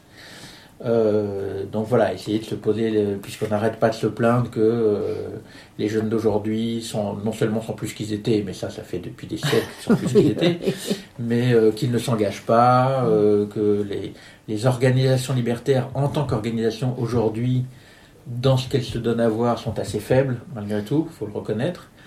Euh, ça ne veut pas dire qu'il n'y a pas une activité libertaire, euh, mais en tout cas, elle n'est pas dans, dans les organisations qui se revendiquent, qui anarchistes ou libertaires. Et donc, euh, pourquoi? Pourquoi les gens ne, ne rejoignent pas? J'ai envie de dire aussi, alors comme je le disais tout à l'heure, qu'il y a certains numéros qui, sans être dans une actualité donnée, malgré tout ne sont pas étrangers à cette actualité. Donc je citais le numéro 26 sur la place du peuple, le numéro, le numéro 28 euh, sur euh, indignation, occupation, insurrection.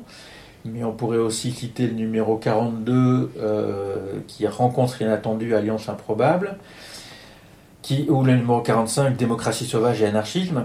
Euh, le numéro 42, c'était une idée d'Annick Stevens, qui aujourd'hui ne fait plus partie de réfraction, mais qui en a fait partie, et qui, à un moment donné, euh, se disait c'est quand même amusant dans les luttes quotidiennes dans lesquelles on peut s'impliquer les uns les autres.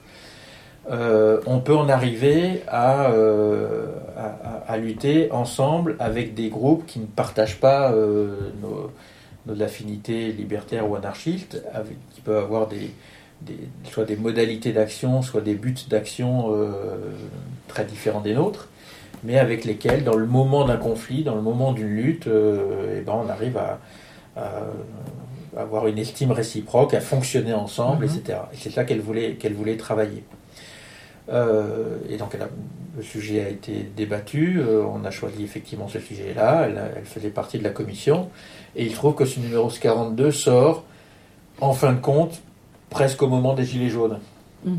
Euh, et, et le numéro, et, et me semble-t-il, du coup, là, c'est pas un numéro qui a été pensé par rapport à l'actualité des Gilets jaunes, mais il n'est pas étranger Oui, il a à- au des accompagné Gilets jaunes à ce moment-là. Le numéro ouais. 45, démocratie Mhm. sauvage et anarchisme. Mhm. Alors, il- grosse partie du numéro était, euh, des, articles qu'on avait pris d'un colloque qui avait eu lieu sur démocratie sauvage, donc la référence à euh, Le Thor, euh, je me souviens jamais de son prénom, enfin bref, celui qui a théorisé cette démocratie sauvage, et les différences avec l'anarchisme. Et, et- dans les articles euh, autour de la notion de la démocratie sauvage, euh, ben, finalement, on renvoyait aussi, euh, au- Mhm. alors avec un décalage temporel de quelques numéros, ça ne pouvait pas ne pas renvoyer aussi Oui. au mouvement des Gilets jaunes, une espèce de... de- de sim- j'allais le simplement, faut le mettre entre guillemets, mais simplement refus d'être gouverné. Mhm. Et quand, quand la coupe est pleine, ça explose.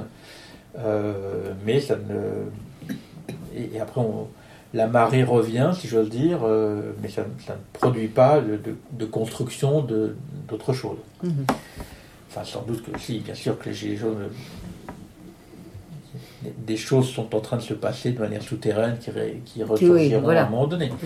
Mais, euh, mais ça n'est pas la bascule vers, euh, Oui, oui, oui. Mhm. vers une autre, une autre C'est société. de, qui de résurgence pensée, etc. Voilà. euh, oui, successifs. Mhm. Une des choses qu'on essaye, je ne sais pas si on arrivera, qu'on essaye de, de- de développer pour l'avenir, c'est d'être un, un petit peu moins, parce que ça, il faut aussi reconnaître, un petit peu moins franco-centré ou francophone-centré. Parce que même si nous avons dans le collectif de réfraction euh, des Suisses, des Belges, des, des Espagnols, à un certain moment des Italiens, et même si nous accueillons des articles euh, de Mexicains, d'Argentins, d'Anglais, de, de- d'autres pays, il n'y a pas dans la structuration de réfraction une, une attention systématique, un, un, œil qui serait jeté sur ce qui se passe euh, dans les autres parties de, ouais. du monde. Euh, c'est pas là pour le coup, effectivement, c'est aussi un, un, un, manque, on va dire, une insuffisance. Le dernier numéro paru, oui. c'est le numéro 51, 51, sur le punk. Mm -hmm. Comme quoi, euh, voilà. Enfin, maintenant que les punks oui. sont vieux, on peut en parler. je, je, je, plaisante. Mais les, les, les, les relations. Ils, ils sont euh, devenus l'institution. euh, D'une certaine certains manière. Certains peuvent le, peuvent le critiquer comme ça, oui. Donc c'est le, le, le, dernier numéro. Lorsqu'on se retourne un petit peu sur, sur Effraction, moi ce qui me marque, c'est que c'est qu'en fin de compte, je disais tout à l'heure que le collectif de réfraction sera été entre 15 et 25 personnes, et en moyenne, c'est une vingtaine de personnes. Pas toujours les mêmes, comme le bateau de Thésée, des planches ont été changées, pas toutes. Il y en a qui sont là depuis le début. Euh, mais ça reste le, bateau de Thésée, et au final, ça aura fait. Euh, je m'étais amusé à faire le décompte par rapport à, ceux qui ont été dans le collectif, par rapport à l'ours. Euh, ça fait 44 personnes qui sont, euh, mmh. qui sont passées par réfraction. Et ces personnes, ce ne sont pas n'importe qui quand même, ce sont pour beaucoup des, des, des personnes qui ont, euh, qui ont assis dans le, dans le, par leur pratique ou par leur, euh, ou par leur pensée, qui ont assis des, dans, dans le milieu libertaire des, des manières de penser, des manières d'agir, des cohérences entre la manière de penser et la manière d'agir, euh, et, qui, euh, et qui, voilà, qui ont apporté quelque chose euh, très nettement dans, dans, le milieu libertaire. alors, je, je, ne dis surtout pas que c'est Réfraction qui est un faiseur d'anarchistes. toutes ces personnes ont eu des parcours militants propres avant, et pour celles qui en sont parties, euh, ils ont toujours des, parcours militants propres après. Mais euh, je trouve intéressant de, remarquer que par rapport au milieu libertaire, euh, au mouvement libertaire français en tout cas, et même un petit peu, enfin francophone, il y a quand même une, bonne partie de, ceux qui comptent à travers leur, production, qui, sont venus se frotter un petit peu à un moment donné dans ce collectif-là. Bon. Et voilà. Et pour, et pour terminer, mmh. puisque, puisque j'ai André en face de moi, même s'il n'aime pas qu'on le cite, je veux. Je, je, euh, pour ma part, euh, je, je, souhaite que l'ambition de réfraction se traduise par le titre l'un de ses derniers ouvrages dans la collection des obéissances libertaires, être à l'écoute de l'actualité et du passé, euh, parce que effectivement, je pense que les, les, deux euh, surtout de l'actualité. Surtout de l'actualité, mais sans oublier le passé. Sans oublier le passé. Et, et, et, et, dans le collectif de réfraction, il y a une personne qui, euh, qui là, tout dernièrement, a fait un petit pas en arrière par, par, par, par fatigue, mais qui me semble essentiel, qui est Maria Dunkel, et qui, euh, qui a toujours apporté dans, dans, dans réfraction euh, la, la, dimension de, de l'épaisseur du temps pour, euh, pour euh, être curieux, de, être à l'écoute de l'actualité avec, euh, avec mm -hmm. la référence de là d'où on vient, ne serait-ce que pour mesurer des évolutions, de comment on reprend des, des manières de penser, des manières d'agir, de, de, etc. Voilà, c'était notre rencontre avec la revue Réfraction. Donc merci encore pour le temps euh, que nous ont consacré André Bernard et Jean-René Delépine. Et puis merci aussi à tout à l'ensemble des, membres de la revue euh, Réfraction, une belle, belle revue. Alors juste, on doit dire de manière synthétique, c'est une revue, mais en fait ça ressemble à un livre. Je l'ai en main, donc ça fait à peu près 200 pages pour chaque numéro et avec de belles illustrations, donc c'est une revue bien conséquente. Et ce que l'on peut dire, eh bien, c'est que l'on peut s'y abonner. Nous mettrons le bulletin d'abonnement sur le site de, de l'émission. Et aussi, vous pouvez l'acheter en librairie, puisque maintenant, euh, elle est diffusée dans toutes les bonnes librairies, comme on dit. Voilà, et que c'est très important. Jean-René a beaucoup insisté sur le fait que c'était très important que cette revue puisse être achetée en, en librairie de manière à donner de la visibilité euh, à cet ouvrage euh, qui est un ouvrage maintenu dans le monde anarchiste depuis maintenant plus de 25 ans. Les auditeurs, auditrices l'auront bien compris, ils l'ont dit.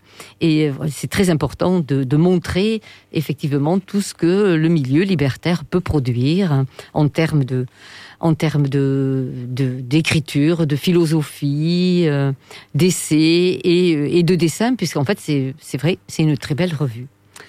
Voilà pour la revue Réfraction.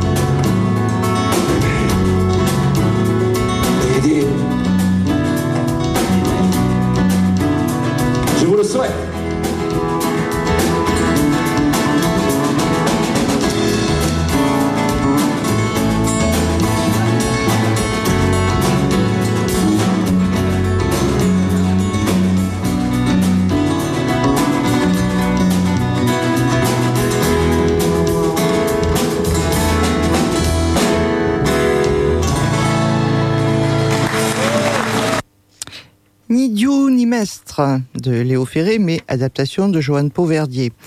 Cela a été enregistré à Montpellier le 18 mai 2008. Alors, Joanne Pauverdier, parlons-en un tout petit peu quand même, étudiant à la faculté de lettres de Bordeaux, militant occitan et libertaire, il a été un des principaux artisans de la création de la Fédération anarchiste communiste d'Occitanie, la FACO, en 1969. Il est également cité dans l'éphéméride de ce mois-ci. Et vous écoutez Achaïra, émission de pollinisation libertaire sur la clé des ondes 90.1. Et ben, nous allons passer la main à Rémi. Voilà, donc euh, c'était euh, ce samedi 20 euh, janvier, donc on était plusieurs de l'émission Achaïra à se rendre à l'Athénée libertaire pour, euh, pour aller voir euh, un documentaire euh, qui était donc organisé par des gens qui venaient du Pays Basque. Et donc, ce documentaire intitulé Biarnas, deux souffles, qui parle de la torture au Pays Basque à partir de l'expérience en fait d'une militante qui est encore emprisonnée, qui s'appelle Irache Sorasabal, et euh, donc euh, de cette relation aussi euh, donc à la torture et la relation aussi à sa mère, euh, qui s'appelle Maria Nieves Diaz. Voilà, on a passé un moment difficile, on va dire, euh, un petit peu dur parce que la torture, c'est jamais frais, mais en tout cas, ça met un point d'information, un point de pensée à ce qu'il s'est passé et euh, comment ils vont faire du commun ensemble. On va les écouter de suite. Oui, alors moi je m'appelle Insa. Et je suis Kima. Alors donc euh, c'est un documentaire qui traite de la torture pendant le conflit euh, basque, en tout cas euh, de ce qui s'est passé pendant ces 50 dernières années, avec un angle plus précis sur une de vos amies qui, qui s'appelle comment? Irache Sabal. Donc qu'est-ce que vous avez voulu dire dans ce documentaire? Alors tout d'abord, euh, nous on est amis euh, d'Irache Chorsabal, on n'est pas du tout du métier, pas du tout, pas du tout. Et donc euh, on voulait quand même, euh, bon, en tant qu'amis, on pensait qu'on avait quand même la responsabilité de, de, raconter ce qui s'était passé, parce que notamment notre ami a été torturé comme beaucoup d'autres gens au Pays Basque et dans le monde. Et, donc on a voulu faire un documentaire. On, a voulu quand même, euh, si vous voulez, établir un dialogue entre euh, Irache et puis sa mère, et, euh, Marie Nieves, euh, parce que c'est vrai qu'il y a quand même un tabou autour de la torture, on ne communique pas, tout le monde sait qu'on torture ou on a torturé au Pays Basque. Et donc, euh, on voulait quand même briser un petit peu ce silence et puis euh, faire un lien, établir un lien, une communication, un dialogue, on va dire, entre euh, la mère et la fille. Et puis, de ce point de vue-là, eh raconter un petit peu la problématique, en fait, de, la torture au Pays Basque. Alors je ne suis pas tout à fait d'accord avec vous parce que vous dites que vous ne savez pas faire un documentaire, sauf que c'est un vrai documentaire où vous l'avez construit. D'ailleurs, la nature a beaucoup d'importance. C'est les pourquoi vous avez euh, choisi ce, ce décor? Nous, on habite à, à Fonterrabie, et Irache et sa mère, et, habitent à Irún. Et on a fait tous les la gravations. Tous les enregistrements. Euh... Andai, Andai à la, c'était à côté de, de Fonterrabie d'Irún. Et, et nous sommes personnes qui aiment beaucoup la mer et on a on profité pour, pour donner tranquillité, pour donner tranquillité à, à le documentaire. Parce, parce que c'était une chose, euh, on a parlé de, de, choses qui sont fortes et pour tranquilliser, pour donner une, un souffle. Oui. Parce qu'en fait, c'est vrai qu'on a choisi un peu le, la métaphore de, de la mer. Parce que pour nous, la mer euh, est source de, de liberté. Euh, on se projette, euh, voilà. Nous, on peut pas. Et puis Ilache aussi est très attaché à la mer. Et on a voulu créer ce lien, en fait, comme disait Kima, pour donner un souffle aussi au documentaire, parce que c'est quand même des choses qui sont un peu dures à entendre et à voir. Et puis, bon, ça, ça permet aussi de, de prendre un peu de souffle quand on regarde le documentaire. Alors, on, voit bien que la torture euh, est une arme systémique euh, dans ce conflit-là, qui est vraiment construite. Vous vous êtes basé sur euh, des spécialistes. À un moment donné, dans ce documentaire, on voit il y y a beaucoup de gens qui travaillent sur, euh, sur cette question-là. Euh, comment vous les avez fait intervenir Où vous leur avez demandé de, de, de, de parler de ça? Oui, parce qu'en fait, il y a quand même une partie qui est subjective. Nous, on est, euh, pour nous, ce qui est subjectif est objectif aussi. Hein. Mais euh, effectivement, il y a quand même euh, une étude scientifique de la torture, de cette torture qui est systémique. Et donc, on voulait mettre ça en avant. Il y a un rapport qui a été euh, établi par le gouvernement basque et le gouvernement de Navarre. Donc il y a des médecins légistes euh, qui ont recensé en fait euh, les cas de torture avec le, le protocole d'Istanbul, en appliquant le protocole d'Istanbul. Donc il y a actuellement, euh, je pense, euh, 5700 cas euh, prouvés. Il y en a bien plus, euh, on estime qu'il y a au moins 10 000 ou plus. Et donc, on voulait quand même euh, mettre en avant cela. Je veux dire, c'est pas juste euh, notre impression. La torture, c'est pas une impression. C'est quelque chose qui est objectif, calculé, prémédité. Et c'est un moyen qui a été utilisé pendant longtemps. euh, et pas seulement il y a 50, cin- les 50 de- dernières années. Et donc, on voulait mettre quand même ça en avant. Je mets vraiment votre documentaire dans, un mouvement qui est en train de se passer, ou en tout cas j'ai le sentiment qu'il se passe au Pays Basque, parce qu'il y a des bandes dessinées, il y, a des, y a des documentaires, il y a des livres qui sortent. Et alors tu parlais de libérer la parole. Le conflit est arrêté, les armes ont été déposées. Et euh, est-ce que vous, en faisant, en réalisant ce documentaire, vous aviez envie de mettre une brique dans ce, vivre ensemble, d'essayer de, retrouver une histoire commune Oui, tout à fait. Voilà, c'est tout à fait ça. Euh, C'est-à-dire que euh, nous, on, quand même, on sent que hum, maintenant, il y a quand même le récit. Y a... Quel est le récit de ce qui s'est passé? Et puis là aussi, il y a une forme de domination dans la, façon de raconter ce qui s'est passé. Alors, euh, on, a tout- on a quand même l'impression qu'il y a une parole qui n'est pas écoutée, qui n'est pas entendue. Donc, euh, nous, on a voulu quand même euh, euh, raconter, ben, on va dire, le récit de, certaines victimes. On est tout à fait conscient qu'il y a beaucoup de victimes qui sont et, voilà et, on n'enlève en rien la douleur est partout mais bon nous on est placé on est des amis d'Irache donc on a voulu quand même euh, raconter ce récit là de cette victime de ces victimes parce qu'il y en a beaucoup Euh, on a parlé de, de- de paix et moi je dirais d'a- d'apaisement. Qu'est-ce qui peut apaiser maintenant le Pays Basque dans cette histoire conflictuelle? C'est très dur ça. Je ne sais pas. Si vraiment, si j'avais euh, une réponse, euh, je pense qu'il faut, il faut libérer la parole, il faut entendre toutes les victimes, et puis il faut une justice. Et, j'ai bien peur que la justice, euh, c'est pas juste une justice pour, euh, pour en fait, euh, on va dire, euh, condamner un petit peu une forme de révolte. Il faut une justice aussi parce a la révolte qu'il y a eu est, est issue quand même de conflits politiques. Et donc, il faut quand même parler de, de, de la source du conflit. Et ça, c'est un peu, c'est plus dur. C'est plus dur. Moi, je pense qu'il y a une tendance maintenant. Bon, il y a eu tellement de douleurs. Là, on a besoin d'être un petit peu apaisé, mais après, il va falloir affronter un petit peu les thèmes de, du conflit. Et, et de la responsabilité de la responsabilité. Qu'est-ce qui a fait que, pourquoi? Alors on peut être d'accord ou pas, mais il ne faut pas négliger ça, parce que sinon euh, on risque de retomber euh, dans, dans des formes de, de révolte où peut-être euh, on peut engendrer euh, d'autres... euh, je sais pas. Moi, il me semble qu'on est dans le devoir euh, pour les générations futures de, de briser ça, en fait, de, de parler de, de, des raisons.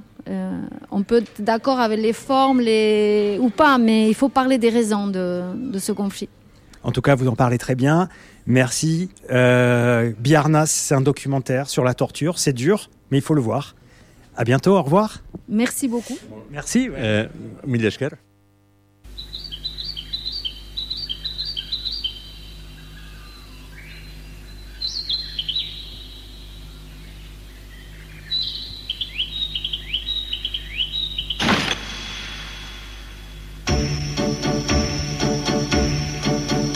Le député Guillotin dans la médecine, très expert et très malin, fit une machine pour purger le corps français de tous les gens approchés. C'est la guillotine au c'est la guillotine. Pour punir la trahison, la haute rapine, ces amateurs de blason, ces gens qu'on devine. Voilà pour qui l'on a fait ce dont on connaît les faits. C'est la guillotine, ok, c'est la guillotine. À force de comploter, l'art de mutine, à gagner sans y penser, migraine maline. Pour guérir ces messieurs-là, un jour on les mènera à la guillotine, ok, à la guillotine. De la France on a chassé la noble vermine, on a tout rasé, cassé et mis tout en ruine. Mais le noble on a gardé de mourir le coup tranché par la guillotine, ok, par la guillotine, par la guillotine, ok, par la guillotine. La guillotine permanente, Catherine Ribeiro. Catherine Ribeiro, c'est une actrice et une chanteuse libertaire d'origine portugaise qui commence à chanter dans les années 60. Humaniste, militante, ses engagements sont multiples pour la Palestine, pour les réfugiés chiliens fuyant le coup d'État de Pinochet, pour les réfugiés du franquisme, pour les anarchistes, etc. Et vous écoutez Achaïra, émission de pollinisation libertaire sur la clé des ondes 90.1. Et maintenant,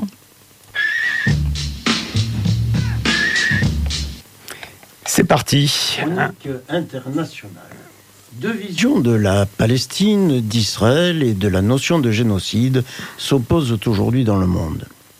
D'un côté, il y a le regard pour qui domine l'horreur du génocide des Juifs en Europe, par des Européens et non, comme l'a dit Netanyahou, à la demande des Palestiniens, pour qui Israël est la mémoire de ce drame et un refuge pour les Juifs victimes de racisme, celle pour qui la Palestine est antisémite, au moins sa force politique dominante aujourd'hui, le Hamas. D'un autre côté, il y a le regard pour qui domine les horreurs de la colonisation, avec ses génocides et l'esclavage. Les États-Unis, premier promoteur d'Israël, s'est construit sur le génocide des Indiens dans sa conquête de l'Ouest. Pour qui Israël représente la perpétuation de la colonisation depuis 75 ans, avec ses populations déplacées et réfugiées depuis autant d'années, pour qui la Palestine représente la résistance et la résilience à cette colonisation.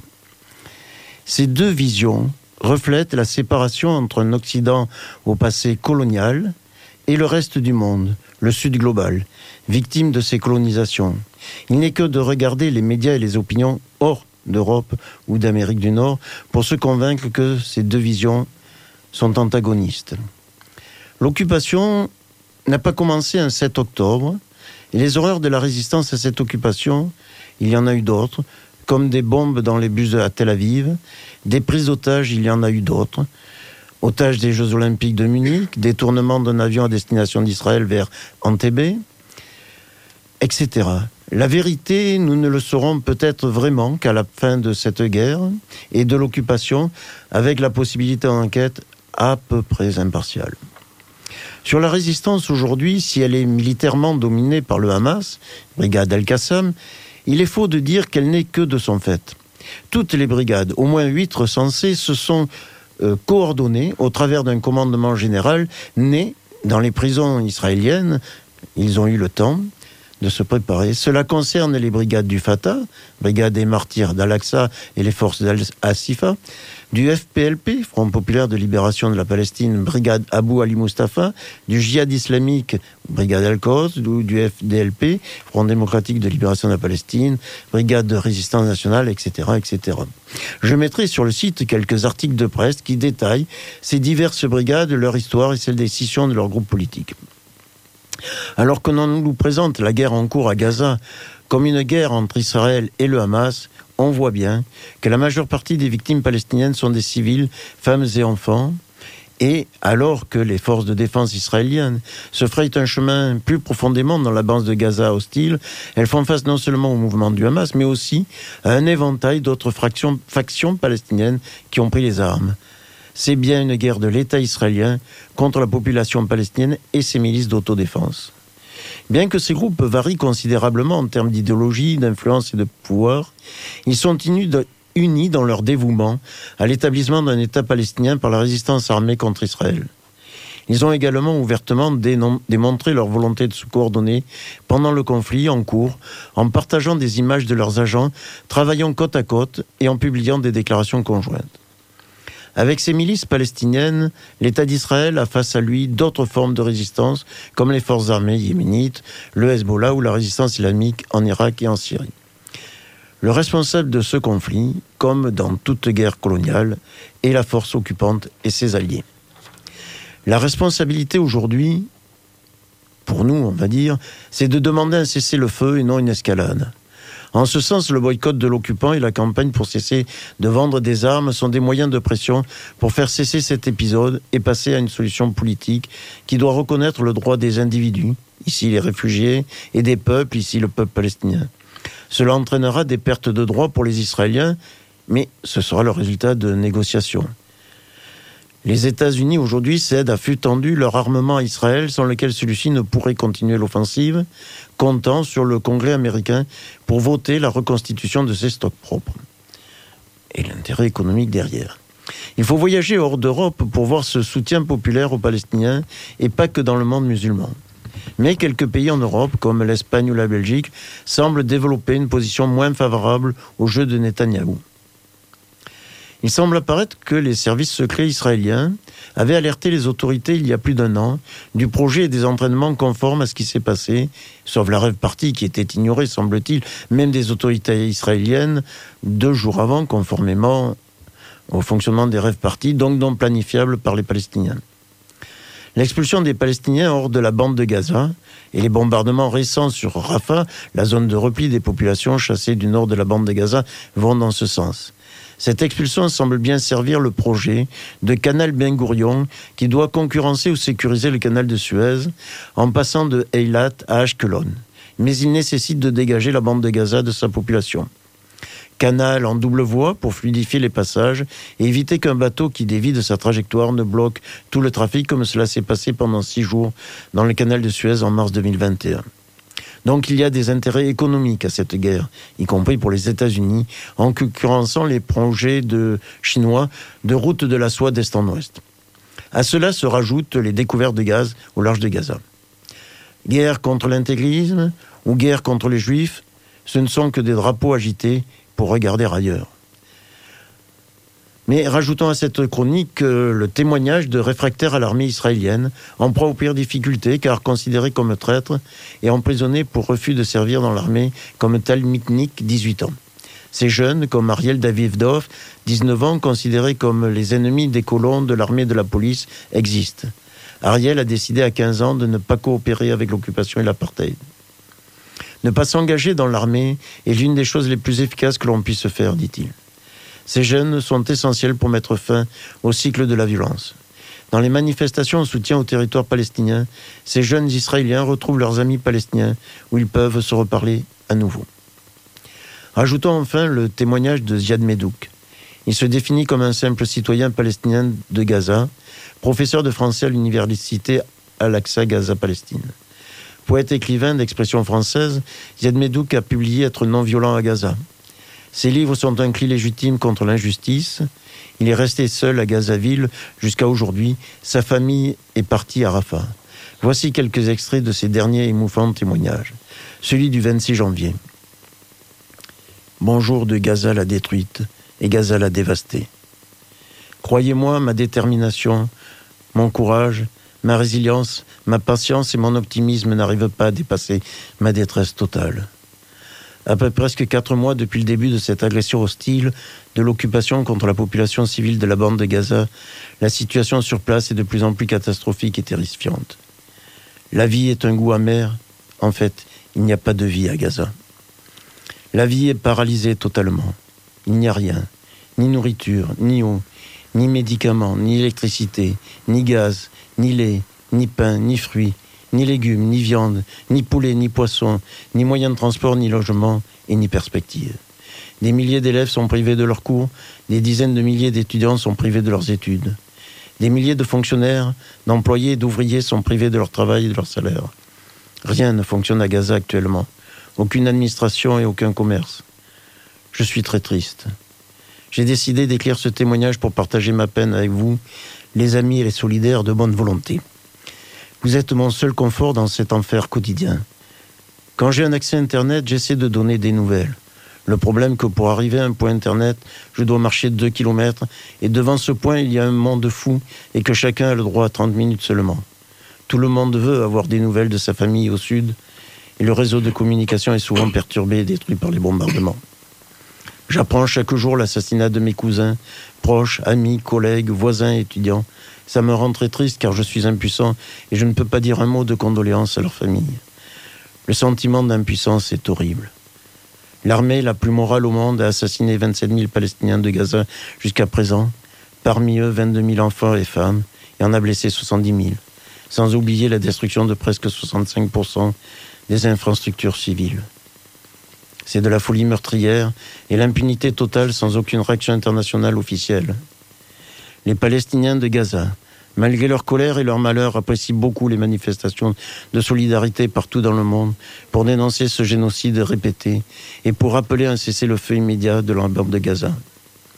Le mois de décembre 2023 était un mois noir pour moi, avec l'assassinat de mon frère et de toute sa famille la destruction de mon appartement et notre immeuble, et mon obligation de quitter mon quartier pour trouver refuge chez les proches. Le mois de janvier 2024 a connu la poursuite des bombardements et l'arrivée des chars dans toute la ville de Gaza et mon obligation de nouveau de chercher d'autres maisons pour y habiter. L'aspect positif dans tout cela qui me rend fier de moi, je n'ai pas de haine. Amitié palestinienne de Gaza qui n'est plus Gaza et de Ziad qui n'est plus Ziad. Vous retrouverez l'intégralité de cette chronique avec les détails, les liens et les références sur le site du Cercle Libertaire Jean Maruet. C'est un peu dur de faire l'éphéméride, mais là, euh, ton texte était très très émouvant et assez puissant. Allez, on est parti pour l'éphéméride. Eh ben, on est parti. C'est vrai que c'est un peu dur de sortir de ce texte. Euh, il ne faut plus de gouvernement, écrivait François Brunel en 1889, texte chanté plus tard par Marc Rogeret. Marc Rogeret qui aurait pu avoir sa place dans cette éphéméride, puisqu'il est né le 27 février 1932. Comment ne pas se dire que les anarchistes sont dans le vrai? Quand on dit qu'il faut plus de gouvernement Quand on assiste à la valse des ministres sous les déjà sept ans de présidence Macron, dans des domaines aussi fondamentaux que la santé, sept ministres, l'éducation, quatre ministres, et la culture, cinq ministres. C'est le domaine de la culture que nous mettons en exergue dans cette éphéméride de février, domaine où les anarchistes ont toujours été très présents et présentes, qu'ils ou elles soient écrivains, écrivaines, peintres, poètes, chanteurs, chanteuses. Certains et certaines sont connus, d'autres moins. Alors, découvrons-les.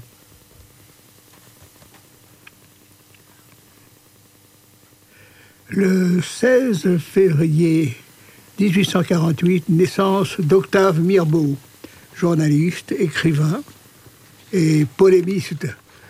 Bourgeois réactionnaire et antisémite par tradition familiale, il prend conscience de l'injustice sociale et devient anarchiste. Il collabore au journal Le Cri du Peuple et en 1885, il critique, préconise l'absence lors des élections, il publie plusieurs romans, excusez-moi, dans lesquels il dénonce l'éducation religieuse, voilà, l'hypocrisie bourgeoise, etc.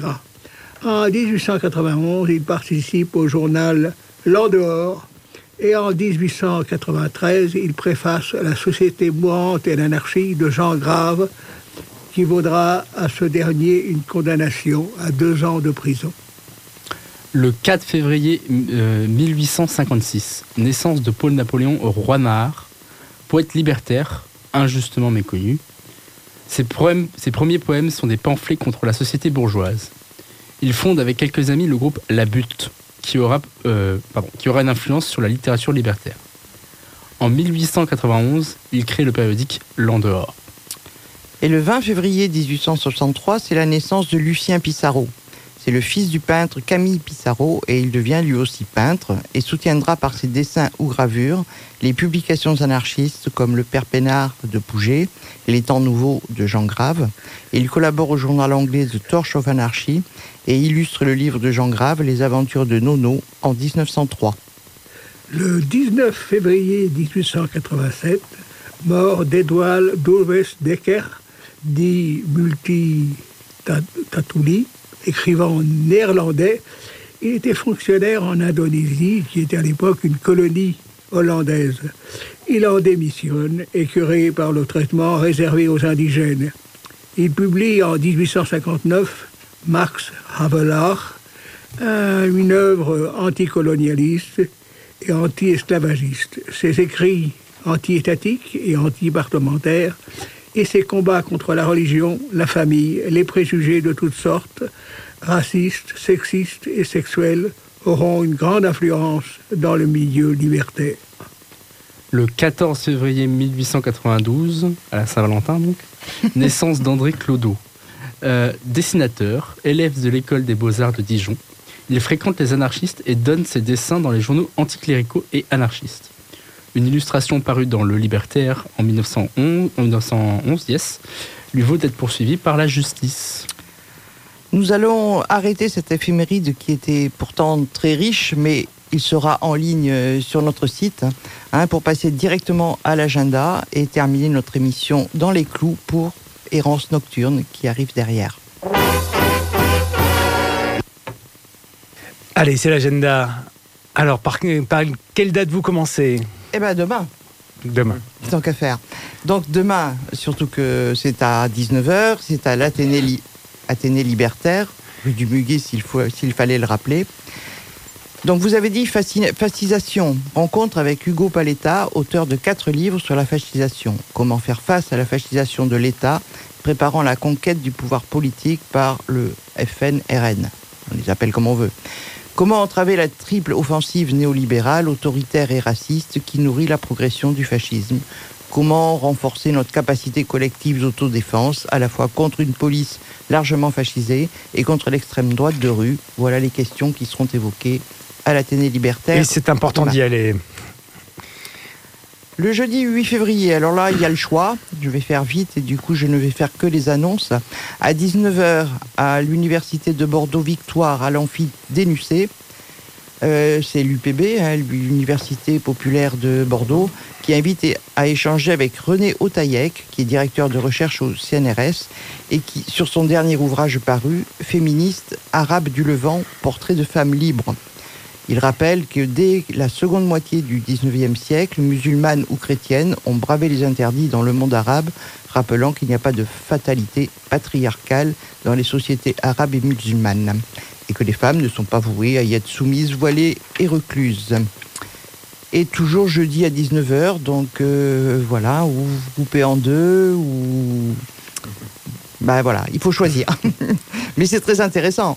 Donc, euh, à 19h à l'Athénée Libertaire, toujours rue du Muguet. C'est une soirée projection débat organisée par la GRAF, qui est le collectif anarcha-féministe. Et c'est la projection du documentaire Des femmes face au missile de Sonia Gonzalez, suivi d'un échange autour du thème de l'action directe non violente en présence de la réalisatrice et d'invités. Dimanche 11 février à 14h, Bordeaux, place de la Victoire, c'est une manifestation pour protester contre l'autorisation préfectorale d'exploiter des nouveaux puits de pétrole sur le bassin d'Arcachon. Ensuite, euh, donc le du, alors là, c'est une, toute une série à l'Utopia, hein, c'est annuel, hein, ce sont les 20e rencontres cinématographiques. La classe ouvrière n'est pas du cinéma, hein, donc c'est organisé par les espaces Marx Aquitaine, Bordeaux-Gironde, en partenariat avec la Clé des Ondes, Sud PTT 33 et CGT Éducation Aquitaine notamment. Donc ça se déroulera à l'Utopia du mardi 13 au dimanche 18. Vous pouvez vous référer au programme dans la gazette de l'Utopia ou sur le site de l'Utopia. Et ce seront les 20e rencontres. Ça fait un moment que ça dure. Eh oui. J'ai une. On a un tout petit peu de temps, donc j'ai trouvé une information le mardi 13 février, donc euh, c'est le même jour que Le le, même jour. démarrage. hein, ben, C'est à 20h au cinéma La Lanterne, qui est l'ancien festival, 151 cours Albert Ier. À la Bègle. projection d'un film qui s'appelle Le Ballet libéré. Le ballet, le ballet comme un ballet, euh, le ballet libéré. Projection à la cool, disent-ils, du film Le Ballet libéré, documentaire sur les femmes de ménage de l'Université catholique de Louvain dans les années 70, mais attention, qui mettent leur patron à la porte et créent une coopérative de nettoyage. Bon, ça Intéressant. m'intrigue, oui.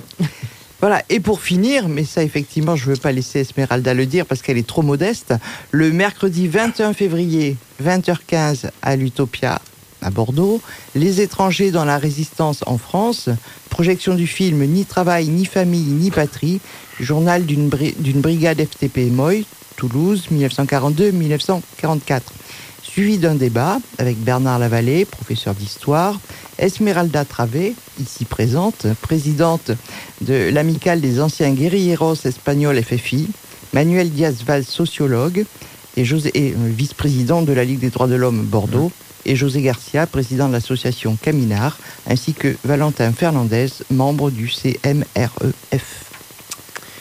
Alors, euh, euh, c'est bientôt la fin C'est la fin. C'est la fin de euh, Achaïra. Euh, surtout les auditoristes, restez sur la clé des ondes parce que nous avons la joie d'avoir dans le studio Sarah Luna qui est, qui est en train de préparer, de, finaliser son émission Errance Nocturne. Elle va nous faire voyager puisqu'elle va donc avoir une interview d'une bruxelloise euh, nommée Dirpola. Donc, euh, n'éteignez pas votre radio. Et puis, euh, ben, nous, on se dit au revoir en musique. Euh, Et euh, bah, euh, allez, vas-y, mon, mon Eh bien, Philippe. on se donne rendez-vous puisque c'était la 259e. Donc on dit euh, au revoir en remerciant l'animation pour Esmeralda.